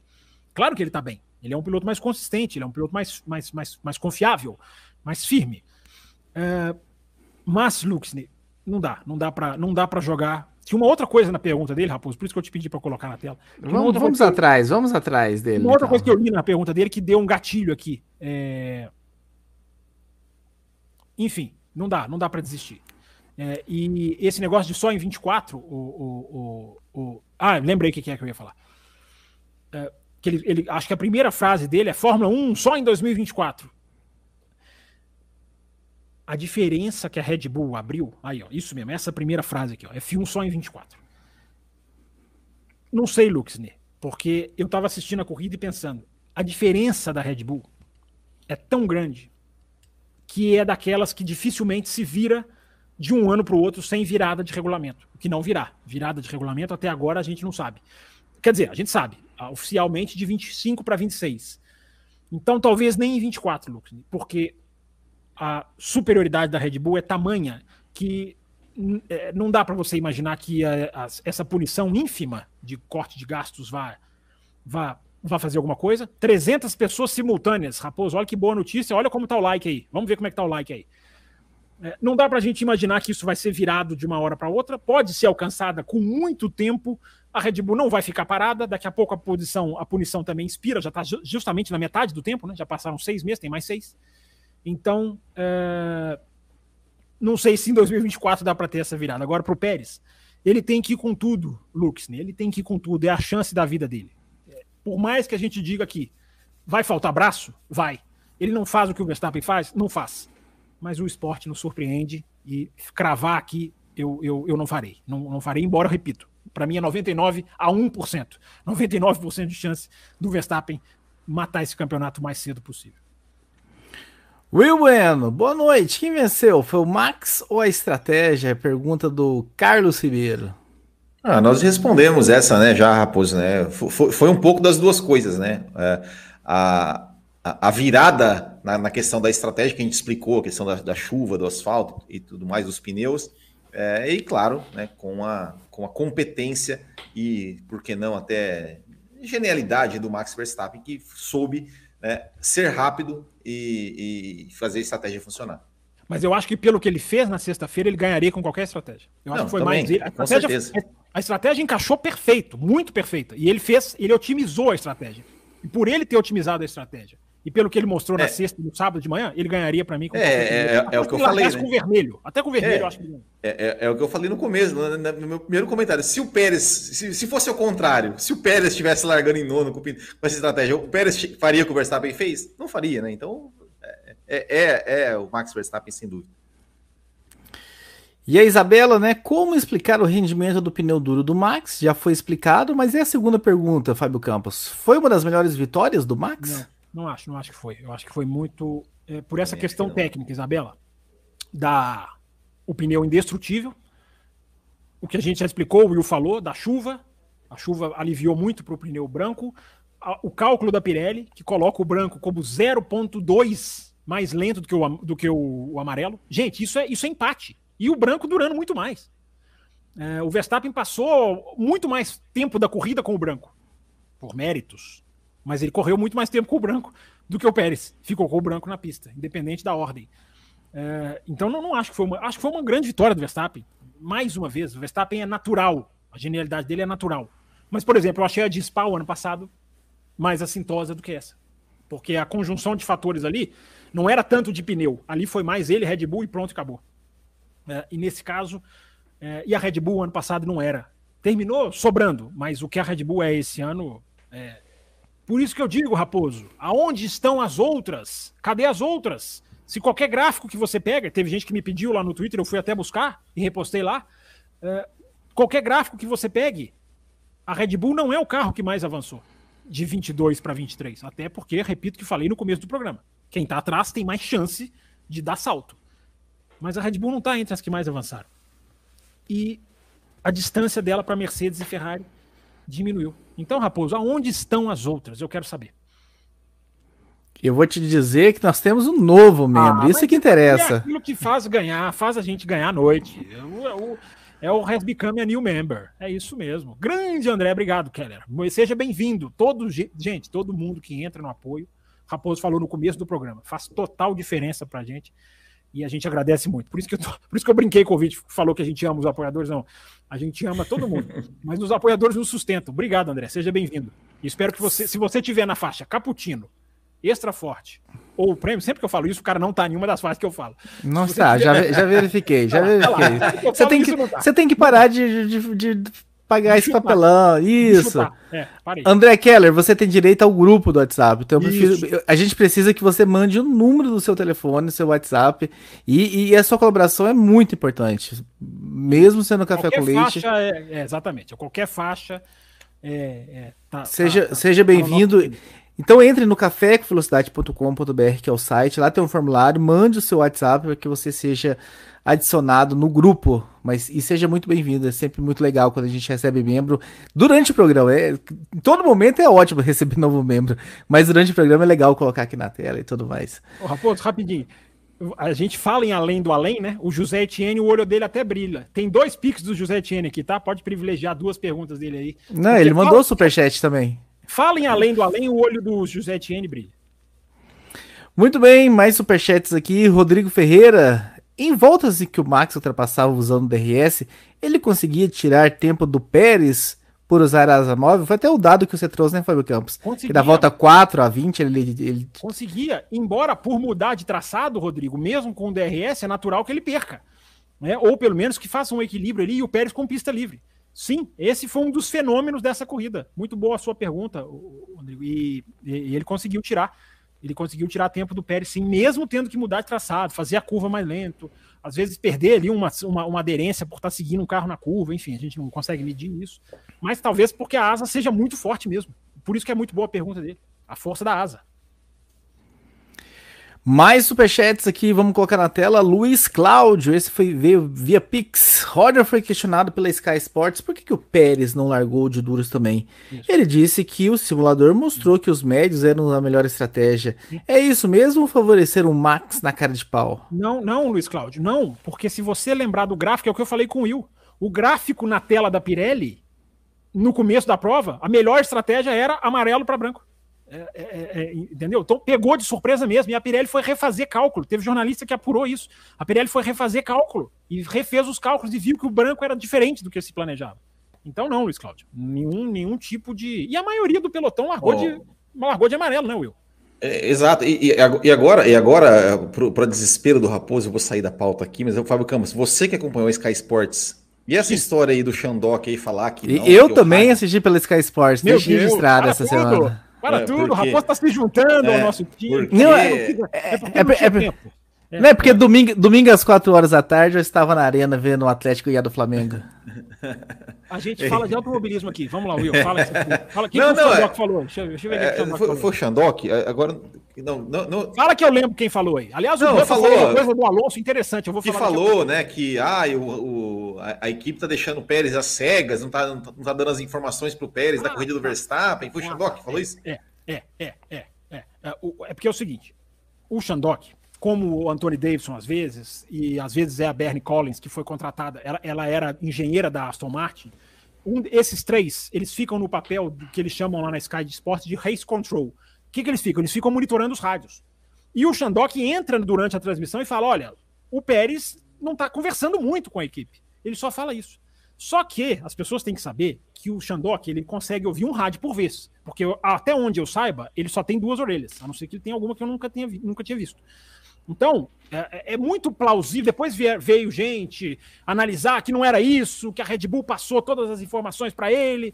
É, ele não disse que havia sabotagem, nada disso. Ele só disse que a movimentação no rádio do Pérez era muito menor do que no rádio do Verstappen. É, ele falou isso durante a corrida, sem nenhum fazer nenhuma acusação, nenhum tipo de, de, eu não sei, Will, como que isso repercutiu na imprensa brasileira. É, eu esbarrei num tweet de um jornalista dizendo: olha aqui, para quem falou que o ah. Pérez estava sendo mal. Não, não, ele não disse que o Pérez estava sendo subjugado, ele só disse, ele só chamou atenção que tinha pouco rádio. No, no, no, no tráfego de rádio do Pérez era, era bem menor. Só isso que ele É, disse. Eu, eu, eu, vi no Twitter alguém falando assim, não, porque isso é grave e não sei o quê. É, é, as é, pessoas vão tentar cavar alguma coisa, é, né? Elas vão tentar enfim. cavar. Talvez a gente tenha motivos para cavar. É, a gente é. não sabe o que vai acontecer nessa disputa. Né? Olha o que aconteceu com a Mercedes, com o Rosberg e o Hamilton. Mas não, só para deixar fazer justiça ao Shandok, ele, ele só reportou que estava muito. tinha pouca conversa. E nem o Pérez reclamou disso, né? Até onde eu saiba, nem o Pérez reclamou. Sim. Muito bem, prosseguindo aqui Aliás, com os... peraí, peraí, peraí, deixa eu falar uma coisa rapidinho. O Raposo vai ter um infarto hoje. Tá desespero do Raposo. É, Tô é, relax. Sabe por, quê, sabe por quê, Raposo? Esse assunto briga interna foi na entrevista coletiva, não sei se o Will assistiu, a entrevista dos chefes, dos, do, do Toto Wolff, dos team, dos team principal. E é muito interessante, né? Como que o Wolff primeiro falou, né? Como que, como que pode ser perigoso uma equipe ter dois pilotos brigando pelo título. É, ok, é perigoso. Tem os seus perigos? Tem, mas, gente, é natural, né? Não podemos chamar isso de corpo estranho. E aí, quando a, quando a palavra passou para o Christian Horner, é, o Toto Wolff falou uma coisa interessante: você tem que evitar a paranoia. Por isso que eu lembrei, Raposo, você falando, o Will falando esse negócio do Shandok. Porque é uma paranoia fora da Fórmula 1 e essa paranoia está dentro dos pilotos também. Porque o Christian Horner falou: nós estamos fazendo de tudo para evitar a paranoia. A gente alterna até a hora que os caras falam no briefing, no briefing dos pilotos. Quem fala no, no briefing, não, briefing dos pilotos da Red Bull. Então tem final de semana que primeiro fala o Pérez. Tem final de semana que primeiro fala o Verstappen. Porque isso faz diferença. Quem dá o feedback primeiro? Né? Quem, quem, quem aponta primeiro a direção, o que está acontecendo? Então tem essa alternância. E o Jenson Button, que daqui a pouquinho eu vou falar o que ele falou do Alonso, interessante, tem, tem sentido o que ele disse. O Jenson Button falou uma coisa que é interessante, o Will Bueno. Na Brown, na época da Brown, ele ele não falou que ele entrou na paranoia, mas ele deu a entender. E de que ele virou para a equipe Brown e falou assim: Eu quero ter o mesmo tempo de publicidade que o Rubinho tem. Uh, se ele está comparecendo a duas horas de, de eventos num final de semana, quatro horas, eu não quero comparecer seis, porque eu quero ter a mesma, o mesmo nível de descanso. Então são detalhes interessantes dessa guerra interna, como que essas coisas tão, têm que ser administradas. E eu não tenho a menor dúvida de que o Pérez vai botar a boca no trombone se ele se achar diminuído. O Verstappen, é, ele não vai ser desfavorecido em situação nenhuma. Se o Pérez for, e toda a justiça seja feita até agora, a Red Bull está fazendo o que tem que fazer. É, repito, ela é meio que obrigada, porque o campeonato está na mão de um possível Verstappen e Pérez. Enfim, que eu não acredito, mas é, é, é o que tem para hoje. É, a Red Bull, né, Will, está fazendo o que tem que fazer. Está fazendo o que tem que fazer. Muito bem, muito bem. Prosseguindo aqui com os superchats da Isabela, mais um sobre o assunto. Vocês não acham que a tocada dos pilotos que largaram de duro, principalmente o Max, contribuíram, contribuíram para o melhor rendimento? Sim, sim. sim. É uma boa. É, é, é, o, quando, em quando o, o Pérez volta com o pneu branco na volta 20, e o Verstappen, ou seja, já está com o dele com 20 voltas. Teve, teve um momento da corrida que todos os pilotos estavam de pneus brancos. Ah, sim, sim, é. A metadezinha. Da ali, né? volta 24 é. até a 31. Isso, a metadezinha ali. Mas se a gente for comparar Verstappen e Pérez, na volta 20 o Pérez troca. Ou seja, da 20 até a 45, o Pérez, os dois têm pneu branco, Isabela. Sim. O Pérez novo e o Verstappen usado. O Verstappen é mais rápido que o Pérez. Então, a tocada que você fala tá aí. Não dá para tirar. Por isso que eu brinquei. A Verstappen o que é de Verstappen não dá para tirar o mérito. Não acho que foi épico. Não acho, porque o carro é muito superior e muita gente deu passagem para ele. Mas o, a genialidade dele, como disse o Will, é, é, é, é inexorável, como diria outro. Registrando aqui, superchats do José Tiene. Esse super, ele não escreveu nada, mas esse superchat dele é o seguinte: além do, ele quer além do além. Ele quer live. Não, e, e, ele mandou dois. Tá parecendo ele que eu tô dois. mostrando. Me... Ele tá parecendo que eu tô repetindo, não. Ele mandou não, dois. dois. Assim como ele mandou dois pics também, assim como esse, e a Isabela também tinha mandado dois pics. Você leu duas perguntas dela. É, tá certinho. Não sei se eu tinha te avisado. Obrigado, gente. Todo mundo que tá ajudando aí o café. Muito bem. Nego BR também. O Vespa Max tá imbatível. Imbatível Enfim. e combativo. Imbatível e combatível. Exatamente. Desde que não seja circuito de rua, ele está imbatível. O Luxner, Fábio Campos foi educado com o meu Twitter sobre ah, o Pérez. Sempre é educado. Sempre. Teve um que me chamou lá um dia assim, troglodita. Falei, troglodita por quê? Porque você fala gritando e não sei o quê. Bom, desculpa, mas lê aí, rapaz. Uma competição é melhor para a equipe que uma hegemonia não há um efeito destrutivo? Não sei, não sei se eu entendi exatamente o que ele quer dizer. É, uma, uma competição não é melhor para as equipes do que uma hegemonia? Não, se, se você está falando da Fórmula 1 como um todo, sem dúvida nenhuma. Sem dúvida nenhuma. Vocês não, vocês não tenham dúvida, gente, que a Fórmula 1 está preocupada com o que está acontecendo. Vocês não tenham dúvida. Nenhum deles vai falar no microfone. O Dominicário vai falar o que ele já falou. Não, a beleza na Red Bull, que há, claro que há mas ele vai falar que é, as outras que corram atrás e que não sei o que. Podem ter certeza que a Fórmula 1 e a FIA estão, estão preocupadas com o efeito destrutivo. Não estou, antes que apareçam algum maluco, é, não estou dizendo que tem que pegar a Red Bull e proibir, dar cinco minutos de treino, como sugeriu o Will Bueno, ataquem o Will Bueno. É, não estou dizendo que vão fazer isso. É, mas há um impacto que eu repito, essa é uma discussão que a gente vai ter num programa próprio para isso, seja numa quinta, numa segunda, quem sabe numa novidade aí, depois a gente fala. Uh, é uma discussão para a gente ter a questão do domínio. Por quê? O que acarreta, como a Fórmula 1 age, como a Fórmula 1 já reagiu no passado, o que, que é errado fazer, o que, que é certo fazer. Há uma discussão para a gente fazer aí. Fique ligado no café e ative o sininho para você receber esse conteúdo assim que ele, que ele surgir, né, seu Raposo? E dá o like aí também, porque o like é de graça. Vocês podem apoiar a qualquer momento, né? E aí ele mandou um terceiro, Fábio Campos, pra te, só para te avisar. Ah. Etienne, você é um dos grandes, você é um dos grandes. Só podemos agradecer. Batemos, então a tendência do Além do Além também não adianta não aparecer ninguém na quinta-feira, né?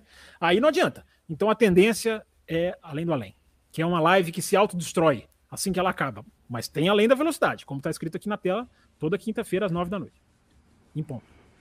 E a Isabela mandou mais um também, e a ultrapassagem dupla do Max no Leclerc e no Fala você dessa daí, fala aí. Eu, eu... Ah, é, é, é, é, Bonita ou estragada? O que, que, você achou? Não, foi bonita, foi bonita foi, pelo fato, pelo fato, né? Ou seja, ele, ele, se aproveitou de uma, de uma disputa entre dois pilotos que estavam ali, inclusive, né? Como a gente já, já mencionou aqui, né?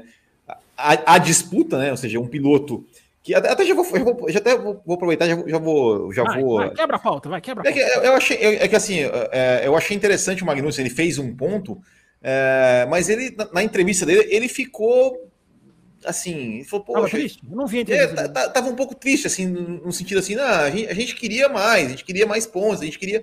E, e aí eu fiquei pensando, é, será que é, assim, ele, ele disputar né, com o Charles Leclerc, fazer ultrapassagem e aquela coisa. Olha, se, se, ele não tivesse pensado em poupar os pneus, né, ele não pensou nisso, ele pensou em correr. Talvez se ele tivesse pensado em poupar os pneus, não ultrapassar, não vou brigar, porque na minha corrida não é com ele, porque isso, porque aquilo, é, talvez ele até chegasse em nono. Mas e daí? É, eu também acho que não. Eu, eu acho que a Haas tá ali. Ah, eu acho mas que chegou é, onde a Haas tá chegando. Mas, mas chega, o, o, o, que, o que eu, assim, o que a gente tem que exaltar o, o, o Magnussen Sim. por ser o cara que, bicho, eu vou brigar aqui, eu vou brigar, eu vou passar, é uma Ferrari, eu sou a Haas, eu vou passar, não vou abrir passagem, e se, se tiver que ultrapassar de novo, eu vou ultrapassar, não vou estender o tapete, cara. O que nós tivemos de, de estendidas de tapete durante a corrida, assim, que. É. Ah, não, piloto com, com pneus diferentes na corrida, não brigavam um com o outro. Não, deixa pra né, tipo, ah, não, abre, abre o DRS Will, e passa. Will eu, mar, é. Will, eu marquei os segundos do vídeo da Fórmula 1 lá no meu Twitter. É, Analise Sim. 25 segundos, 35, uh, é, é, de tão claro. E fora, né, Will, aquilo que a gente falou muito aqui no ano passado, né? De já teve engenheiro que virou e falou: não, dê a posição pro Exato. seu rival do mesmo nível. Exato. Então, Will, elogios também a Haas. Então a gente tá Sim. elogiando o Magnussen, mas elogios também a Haas. Que não ficou lá, pelo menos não que tenha sido mostrado, é. talvez algum, alguma informação me desminta. Não ficou ali buzinando no ouvido do cara, deixa passar, pensa na corrida, cuide dos seus é, pneus. Cuide dos pneus, é. Essa Fórmula 1 da otimização que eu tuitei hoje. A otimização está suprimindo o esporte. Não é para o cara acabar com a própria corrida. Não é para o cara acabar com a própria corrida. Uh, mas uh, né, ter, ter um mínimo de esboço contra alguns que a gente acha que não vão competir e vão. O Leclerc cortou um dobrado, Raposo, para te Sim. dar a deixa aí, ó. O Leclerc cortou um dobrado com o Magnussen durante essa corrida. Vamos falar de Ferrari, vamos falar de Leclerc, vamos falar de Carlos Sainz. Tem até super chat aqui sobre o Carlos Sainz. Não é só a equipe que se afunda sozinho, né, Fábio Campos? É, me parece que tem uma conjunção de fatores ali. Tem responsabilidade dos pilotos, tem responsabilidade para tudo quanto é lado na Ferrari quando a gente vai analisar essa equipe. É, Raposo, mas há um problema técnico que me incomoda, sabe? Que me chama atenção, né? Não é nem me incomoda, me chama atenção. Incomoda porque realmente é uma equipe que tinha tudo para estar tá muito melhor do que ela está, né? É, que é o problema dos pneus. Os caras não conseguem resolver o problema dos pneus. De, de, de comer pneu. De, de, de, de, trucidar pneu. Como vocês quiserem. Como vocês quiserem aí no chat aí. Ó. O que a Ferrari faz com os pneus? Vamos ler. Uma palavra. Vamos ver quem define melhor aqui no chat. Uma palavra só. Uma palavra. Para definir. O que a Ferrari faz com os seus pneus? Porque é uma coisa. É uma coisa. É, é vamos vamos eu... pôr na tela. Vamos pôr na tela as palavras que colocaram aqui. Para falar que a gente. Isso. Pra não falar que a gente só coloca do superchat, que a gente só ama os apoiadores. Manda vamos, uma... vamos privilegiar os não apoiadores, inclusive. Nessa... Uma palavra para definir a relação da Ferrari com os pneus. Enquanto isso, vamos lá. Alguém pode virar e falar assim: não, mas ô Fábio, e o Azerbaijão? Pô, a Ferrari foi lá, subiu no pódio. Gente, o Azerbaijão começou. O Azerbaijão ah, não come pneus. Para pegar a palavra aqui do Xará. O Azerbaijão é uma pista em que você tem que. Uh, quase que não, não chega a ser como na Austrália. Austrália também. Na Austrália você tem que lutar para ativar o pneu. Você tem que lutar para aquecer o pneu.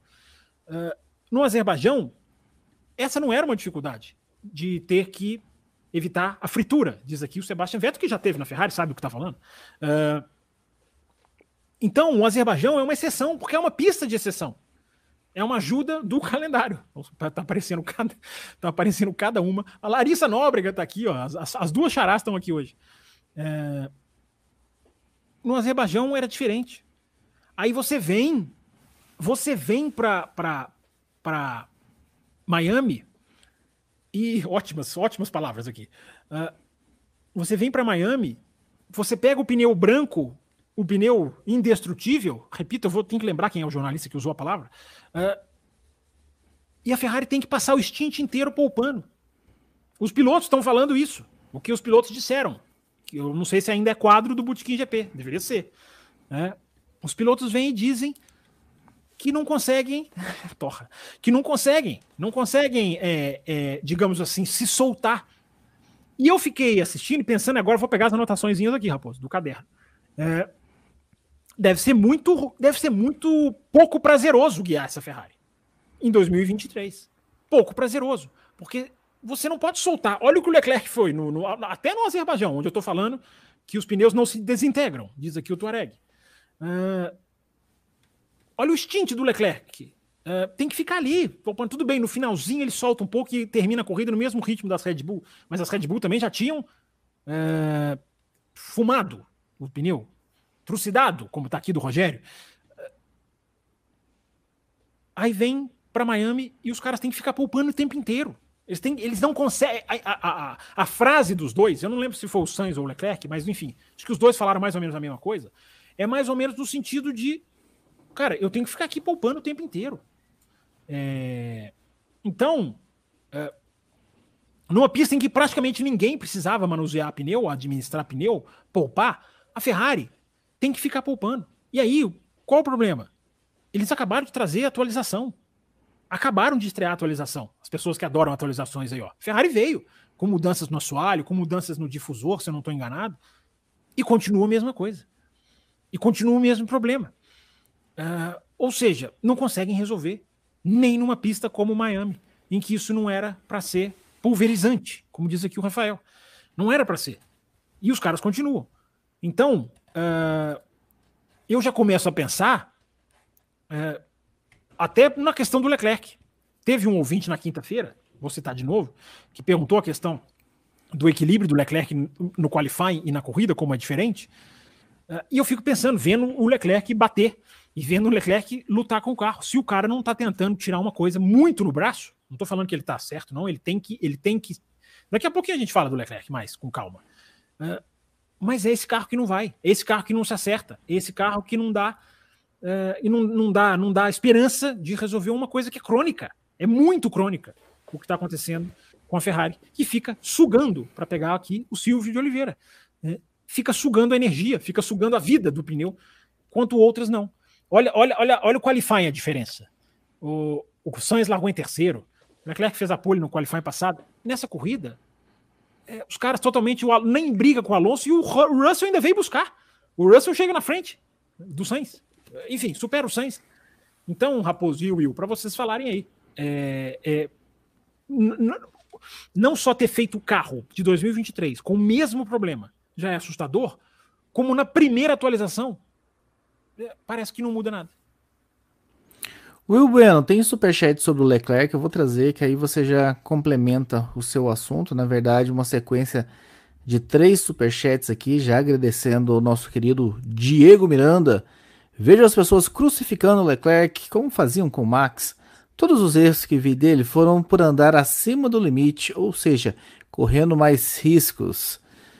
Ele disse que não está lá para ser segundo ou terceiro e que suas poles vieram pelos riscos. Exato. Está errado pensar assim? Para mim, chegar em segundo ou em último é o mesmo. E não acho que ele não aguenta pressão. Lembro dele segurar o Hamilton em corrida inteira em Monza. Deveria ele ser um terceiro colocado consistente ou buscar o topo correndo riscos? É um processo de maturação? Excelente. Vai, Will, vai, depois eu, eu acho também, mas excelente a pergunta, excelente. Eu acho, eu acho, eu acho, é, é, é, eu acho engraçado as pessoas dizendo, não, porque o Leclerc não aguenta pressão, porque o Leclerc é isso, porque o Leclerc. Fazendo já análise psicológica do, do, psicolo, do estado psicológico do Charles Leclerc, como se conhecessem, como se convivessem com ele, como se soubessem como é, é, o que se passa você, na cabeça. Você não acha que a França no ano passado deixa essa pulguinha atrás da orelha? É, como se, como se assim, eu, eu acho o seguinte, né? você diz, dizer que o Leclerc eu acho que eu acho que é a mesma é a mesma discussão que a gente teve há muitos anos com relação ao Sebastian Vettel. Ah, o Sebastian Vettel não está desmotivado, o Sebastian Vettel está não sei o quê, não aguenta pressão, não aguenta aquilo. É, eu, eu, acho que a, a, questão do Leclerc é, é, é, é a questão de que tem, ele quer andar mais que o carro é, e às vezes passa do ponto. E às vezes passa do ponto, porque assim, como, como ele, é, o próprio, o próprio o, o, o, ouvinte aí falou, né? Colocou, né? Na, na, colocou. Olha, é, todas as vezes que ele errou, ele está tentando superar o limite. É, mas o Verstappen também supera o limite. O, o, Hamilton também superava seus limites e não, não, não cometiam tantos erros ou, ou erros é, tão perceptíveis assim como o Leclerc tem cometido. É, é claro, é, isso, essa questão do Leclerc, é, que a gente, a gente sabe que ele está andando mais no limite porque ele quer ele quer, enfim, fazer, fazer as pores, ele quer é, brigar com o carro, descobrir o limite do carro. Só que é, isso. Opa, você tá, você tá mudo, Fábio Campos, você tá mudo. Desculpa, eu só queria dizer assim: é isso que eu tô pensando. O, can, o quanto do carro tem a ver. Entendeu? É, então, assim, eu só ia colocar essa frase. É, ele tá, ele tá querendo descobrir até, até onde ele pode ir com o carro, porque é, eles estão, né, tanto o Leclerc quanto o Sainz, eles estão perdidos. Você, vocês, você vê as entrevistas, assim, mesmo que você não entenda nada de inglês, nada, nada. E que, como eu também não, não, não entendo muita coisa. Ah, mas, você enfim, domina a língua inglesa. Mas, mas enfim, é, vá lá no canal da Fórmula 1 e tem lá o é, é, React pós-Miami. É. Só assistam e vejam as expressões do a Leclerc e do Sainz. Né? É. Assim, eles estão absolutamente perdidos. Tanto é que acabou a corrida, eles ficaram conversando, do tipo assim, cara, tentando, um Tem tentando entender. É, um tentando entender o outro, tipo assim, tá acontecendo a mesma coisa com você? O, o que, você tá fazendo? É? Porque os caras estão absolutamente perdidos, perdidos. É, e tem um outro, é, uma outra coisa assim, né, que, que é, os, os que, entre aspas, até a, dificulta ainda mais a questão da Ferrari descobrir, tentar consertar isso, é que os dois correm com acertos totalmente diferentes, porque eles são pilotos de, de características diferentes. Mas mesmo com os acertos de cada um com o seu, com o seu acerto, a, a Ferrari não se acerta, não consegue, não consegue achar um jeito né, de. Eles falaram: olha, é, é, a gente tem uma, uma janela de pneus assim que é absolutamente estreita funciona exatamente naquele, naquele, daquele é jeito. É o qualify, é o qualify. É, passou um pouco disso, passou um pouco. É, não vai, o carro não vai, com médios, com, com pneus duros, é, com temperaturas altas, temperaturas baixas, é realmente é, é, é, é inexplicável o que acontece com a Ferrari, que é né, até o, o Christian Horner falou, onde estão nossos adversários? Ou seja, para mim, assim, é, é, é, aquela coisa assim, a incompetência, ele tá, ele tá jogando na cara, assim, como, como vocês são incompetentes. Will, né? Will, a gente tem uma equipe que não sabe como curar um desgaste de pneu, é, e, a gente não, e a gente tem uma outra equipe que não sabe para qual caminho seguir com o Exato. carro. Não sabe qual caminho seguir. Por isso que eu estou dizendo é grave. É grave, Ferrari. Aí teve um cara lá no Twitter que falou: ah, não, na época, aqueles caras que sempre, né? Na época da Mercedes não era. Uh, gente, na época da Mercedes, a Mercedes deu um salto no motor. E as outras tinham que correr atrás e foram cobradas sobre isso. A Ferrari foi muito cobrada na época da Mercedes. A Red Bull batia a cabeça com a Renault, isso ganhava manchetes. Uh, um cobrando o motor, cobrando o carro, o carro cobrando do motor, enfim, a empresa do carro, a empresa do motor cobrando. Enfim, Drive Survive, é, Christian Horner com o Cyril Abiteboul. Uh, elas foram cobradas. As de hoje simplesmente perderam a mão. Simplesmente Sim. perderam a mão. Ok, a Red Bull, vamos lá, Rubinho na tela, porque a audiência é rotativa e é sempre bom explicar. A Red Bull, ao conseguir montar a suspensão, opa, vamos lá, tela inteira. Ao conseguir montar a suspensão traseira mais alta, conseguir conectá-la no carro acima da caixa de câmbio, ela conseguiu evitar que o carro faça isso aqui. Toda aceleração o carro faz milimetricamente, faz o quê? Todo, qualquer carro, carro de rua, até bicicleta. Na hora que você acelera, o que, que faz? O peso vai para trás. E a Red Bull tem, apesar de uma suspensão pull rod, que é o contrário dessa aqui, que é push rod do Rubinho, a, a, a Red Bull colocou duas barras na suspensão dianteira uh, que evitam que o carro também mergulhe na freada, ou seja, o carro para de fazer isso aqui. Então a Red Bull é estável o tempo inteiro, tá? A Red Bull é estável. No, no que a Red Bull consegue ser estável e otimizar essa parte de baixo do carro, que é o efeito solo, por isso que os carros a gente fala tem efeito solo, porque 70%, alguns dizem, é, do, do, da sua, do seu efeito aerodinâmico está debaixo do carro, não está em cima. Por ela conseguir deixar o carro fixo, ela não aquece os pneus tão rápido quanto a Ferrari. Então ela não é tão rápida em qualifying, mas mesmo assim é muito superior. Por ela conseguir otimizar o fluxo de ar embaixo, ela pode fazer o quê? Liberar asa em cima do carro, porque a parte de baixo está segurando. E aí, na hora que ela libera a parte de cima, tira mais asa, deixa o carro mais limpo, ela tem o quê? Um super DRS. Então, tudo isso se encaixa, tá aqui no canal do Café no YouTube, a explicação, um corte na parte de vídeos, e a Sky Sports mostrou isso nesse final de semana, na mesma linha, com um pouquinho de informação a mais, um pouquinho a menos. Uh, então, só para dizer, a Red Bull deu uma sacada inquestionável. Agora as outras duas, para voltar, as outras duas se perderam, andaram para trás, que é o que explica Aston Martin tá onde tá, que claro que teve o seu mérito, claro que saltou. Mas veja a diferença da Aston Martin para Red Bull. Esse um segundo, ele é tão diferente do que era no final do ano passado? Não é tanto. Não é tanto. Uh, e a Ferrari é uma equipe que não sabe resolver o problema de aquecimento de pneu. E a Mercedes não sabe o caminho que, se, que vai seguir. E eu fico pensando da Mercedes, uma equipe que não consegue achar o seu problema, como que ela consegue definir o caminho que ela vai? Vem aí a nova Mercedes em Imola. Né? Quer dizer, é o mesmo carro, não esperem milagre. Como o Will falou, limite de orçamento. Você não muda o carro, você ajusta o carro, mas vai vir side pod no carro, vai vir suspensão nova, enfim. Tomara que achem, tomara que achem a bala de prata. Ó, daqui a pouco vamos, vamos xingar aqui. O Zetinho vai me xingar que saiu de Miami aqui o mapinha. É, eles ficam me xingando na quinta-feira. Se o mapinha não tiver onde está a Fórmula 1, eles ficam me xingando. Então, o Raposo, Will e ouvintes, uh, é, essa é a discussão que o Will estava falando. Essa é a discussão. São duas equipes absolutamente perdidas. E o erro dessas equipes, repito, da Mercedes mais, mais inesperado ainda, porque a Mercedes era excelência até 2021, é, tem que ser colocado na análise desse ano, sim. Não é só a Red Bull, não.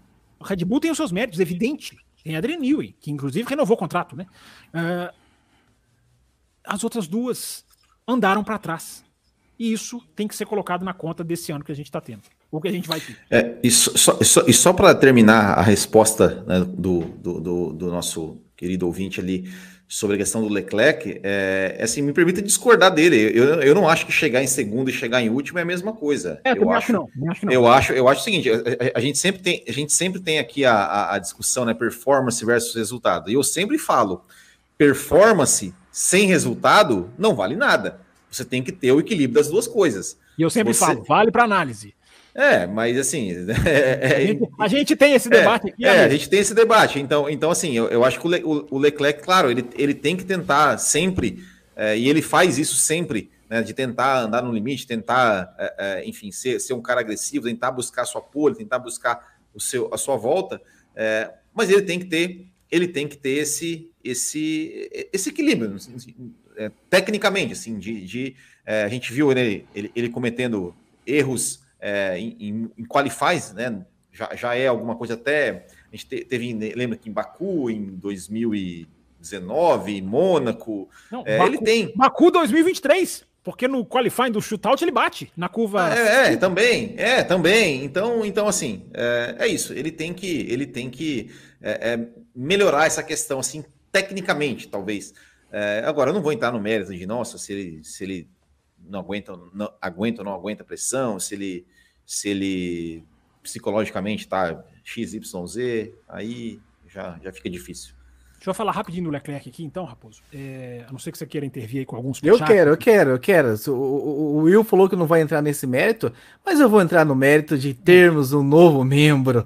Eu vou entrar nesse mérito aqui, sim. Que segunda-feira, hein? Que segunda-feira, hein? Pra empolgar, pra animar, hein? Rafael PC, mesmo, mesmo recado, mande o número do teu WhatsApp, entre lá no cafévelocidade.com.br, mande por lá não eu vou tentar você... adivinhar a faixa dele, não vou tentar adivinhar. Eu vi que você tá na faixa cappuccino, então você vai ter não, direito ao programa extra daqui a pouco. Então Foi ele que falou, não fui eu, hein? O programa extra é informado o link é passado através de um grupo de WhatsApp. Então, para que você já é assista o programa extra de hoje.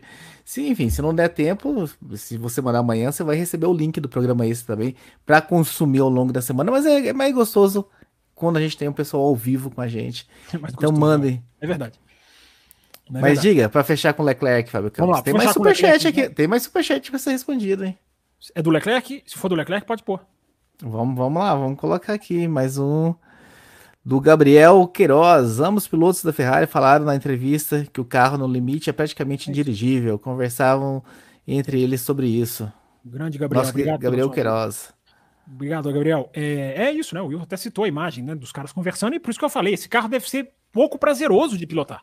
É, porque se você não pode forçar o limite, e tem isso aí que o, que o, que o Gabriel, né, Raposo? É, enfim, colocou muito bem. É, tá se falando, falou-se muito isso no paddock em Miami. É de um carro que está muito mais sensível ao vento do que era. E a gente sabe que tem carros que são assim.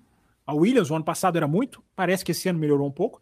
O carro que é muito sensível ao vento, ou seja, bate um vento lateral, enfim, bate um vento ali que não é exatamente certinho, é, e o carro se perde o carro se, se, se, se, fica difícil. Eu não estou dizendo que isso justifica os erros do Leclerc. Aliás, sobre o Leclerc, eu tenho que dizer o seguinte: eu acho que a discussão sobre a pressão ela é válida sobre o Leclerc, mas não qualquer erro. O que me parece é que qualquer erro vão levantar isso. Né? Qualquer erro agora é pressão, é pressão. Não. No caso da França, o ano passado, ali a discussão era pertinente. Ali a discussão era pertinente. Era título mundial, o cara estava liderando, ali era tudo ou nada. Agora, toda vez que o cara errar vai ser pressão, para mim é muito claro, eu não sou o dono da verdade. Para mim é muito claro. O Leclerc é o cara hoje que mais força o próprio equipamento da Fórmula 1. Até porque o Verstappen não precisa fazer. É, ele não precisa forçar. O carro é muito certinho, por tudo que eu expliquei aqui do assoalho. Do grande segredo que passa, começa da suspensão, passa pelo assoalho e vai terminar lá no DRS, como eu acabei de mostrar. O Leclerc, ele, ele, ele força o limite, esse é o estilo dele. Você vê na câmera on-board. E era assim na Fórmula 2. E era assim na Sauber, barra Alfa Romeo, como queiram. Esse é o estilo do cara. Ah, Fábio, então você está dizendo que nós não podemos criticar. Não, podemos e devemos. Uh... Forçar o limite é o estilo do cara, gente. É o estilo dele. E você não tira a essência de um piloto. Você regula. Você, quando eu digo ele, não nós. Ele tem que regular isso. Mas esse é o estilo dele. O Leclerc, então até, até anotei aqui, ó, o Leclerc, ele força independente se o carro é bom ou ruim. O carro é do jeito dele ou não, o carro tem uma característica ou não, e ele faz. E aí, gente, nós não podemos ser profeta do acontecido. Quando o cara faz qualifying geniais, a gente vem cá e bate palma. Como eu bati palma na segunda-feira passada. O qualifying que ele fez no Azerbaijão. Então, é muito, eu não tô falando que alguém que fez isso, nenhum ouvinte, não tô falando, mas tem muita gente que é assim, né? Quando o cara faz a pole, grande Leclerc, aí o cara erra no final de semana, é esse estilo dele, não dá, cara. Ele não pode ser assim. Não é, não é, isso não é análise legal de se fazer. Você tem que, a análise que você deve ser feita é o seguinte: o que, que ele precisa fazer para manter? É, a gente falava do Verstappen aqui no café em 2018, você lembra, Raposo? 2017. O que, que ele precisa fazer para refinar. O, o Martin Brando até usou uma expressão, ele fala assim: um, um, 0,25%, um quarto de por cento ele tem que tirar. É, como quantificar isso, né? Como qualificar isso? É, é, é muito amplo, gente. Talvez o cara precise de um nível de concentração diferente. Porque na, no, na batida do sábado, igual eu falei, o erro de sexta-feira é diferente do de sábado. O de sexta-feira ele tá lá fora, vai naquele, vai naquele pedaço e vai embora. Todo, vários, todo mundo não, mas vários cometeram o mesmo erro. No sábado, Aí a Sky Sports vai lá e analisa a câmera on-board do cara. Na curva 6, 6 ou 5, enfim, na última curva para a direita, antes dele pegar essa longa para a esquerda, onde ele bate, ele, ele, vai, ele passa em cima da zebra. Na hora que ele passa em cima, metade do carro, a metade do assoalho passa em cima da zebra, ali ele perde. É ali que ele perde o carro. É, então, às vezes o cara tem que fazer um tipo de concentração diferente. Ah, eu vou concentrar tal, de tal maneira a minha cabeça nas curvas. Gente, é, enfim, eu não sou piloto, eu não posso ficar aqui falando. Não sou técnico de piloto, não sou. Estou dando um exemplo que eu acho que a análise deve ser feita. É, o Leclerc, ele é o cara que mais força o carro na Fórmula 1 atual. E isso traz, eu tuitei sobre isso no sábado, isso traz dois lados de uma moeda.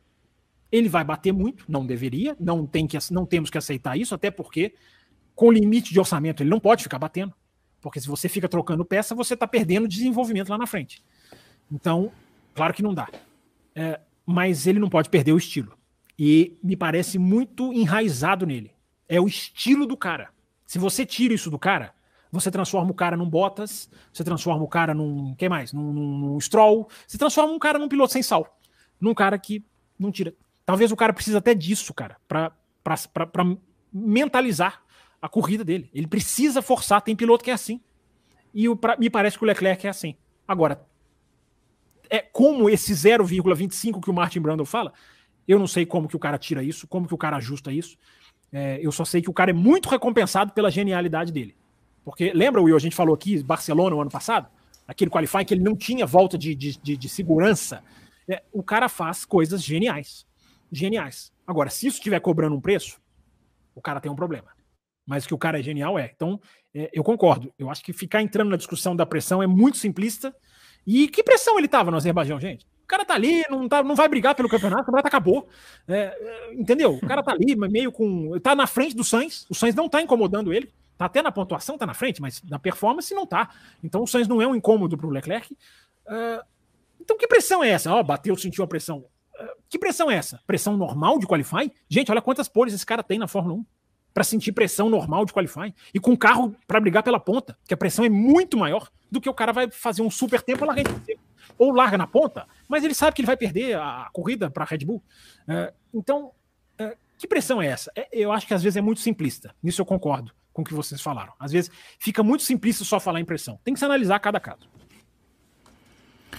Muito bem, muito bem, Fábio Campos. Temos um o retorno também de um apoiador. Um apoio acabou de ser reativado lá no Apoia-se. Quem é? Quem é?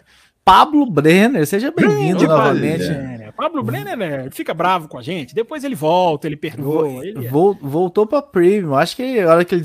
Dá um recado pro pessoal que entrou depois, Fábio Campos, não tá sabendo o que, que tá rolando na faixa Premium. Atenção, antes de terminar o programa. Você agora na faixa Premium, você concorre a miniaturas de Fórmula 1, várias, antigas, novas, várias. Você participa do café, basta querer, não é sorteio. Miniatura é sorteio, participação não é. E agora você concorre a. Tem dois sorteios de um ingresso para o Grande Prêmio do Brasil. Então você que é prêmio, você, você vai ter um sorteio em julho e outro no comecinho de agosto, não é isso, Raposo? Você definiu. Uh, você vai, nós vamos sortear dois ingressos do GP do Brasil. Quanto antes você entrar, mais chances você tem de ganhar. Sempre quis falar essa frase.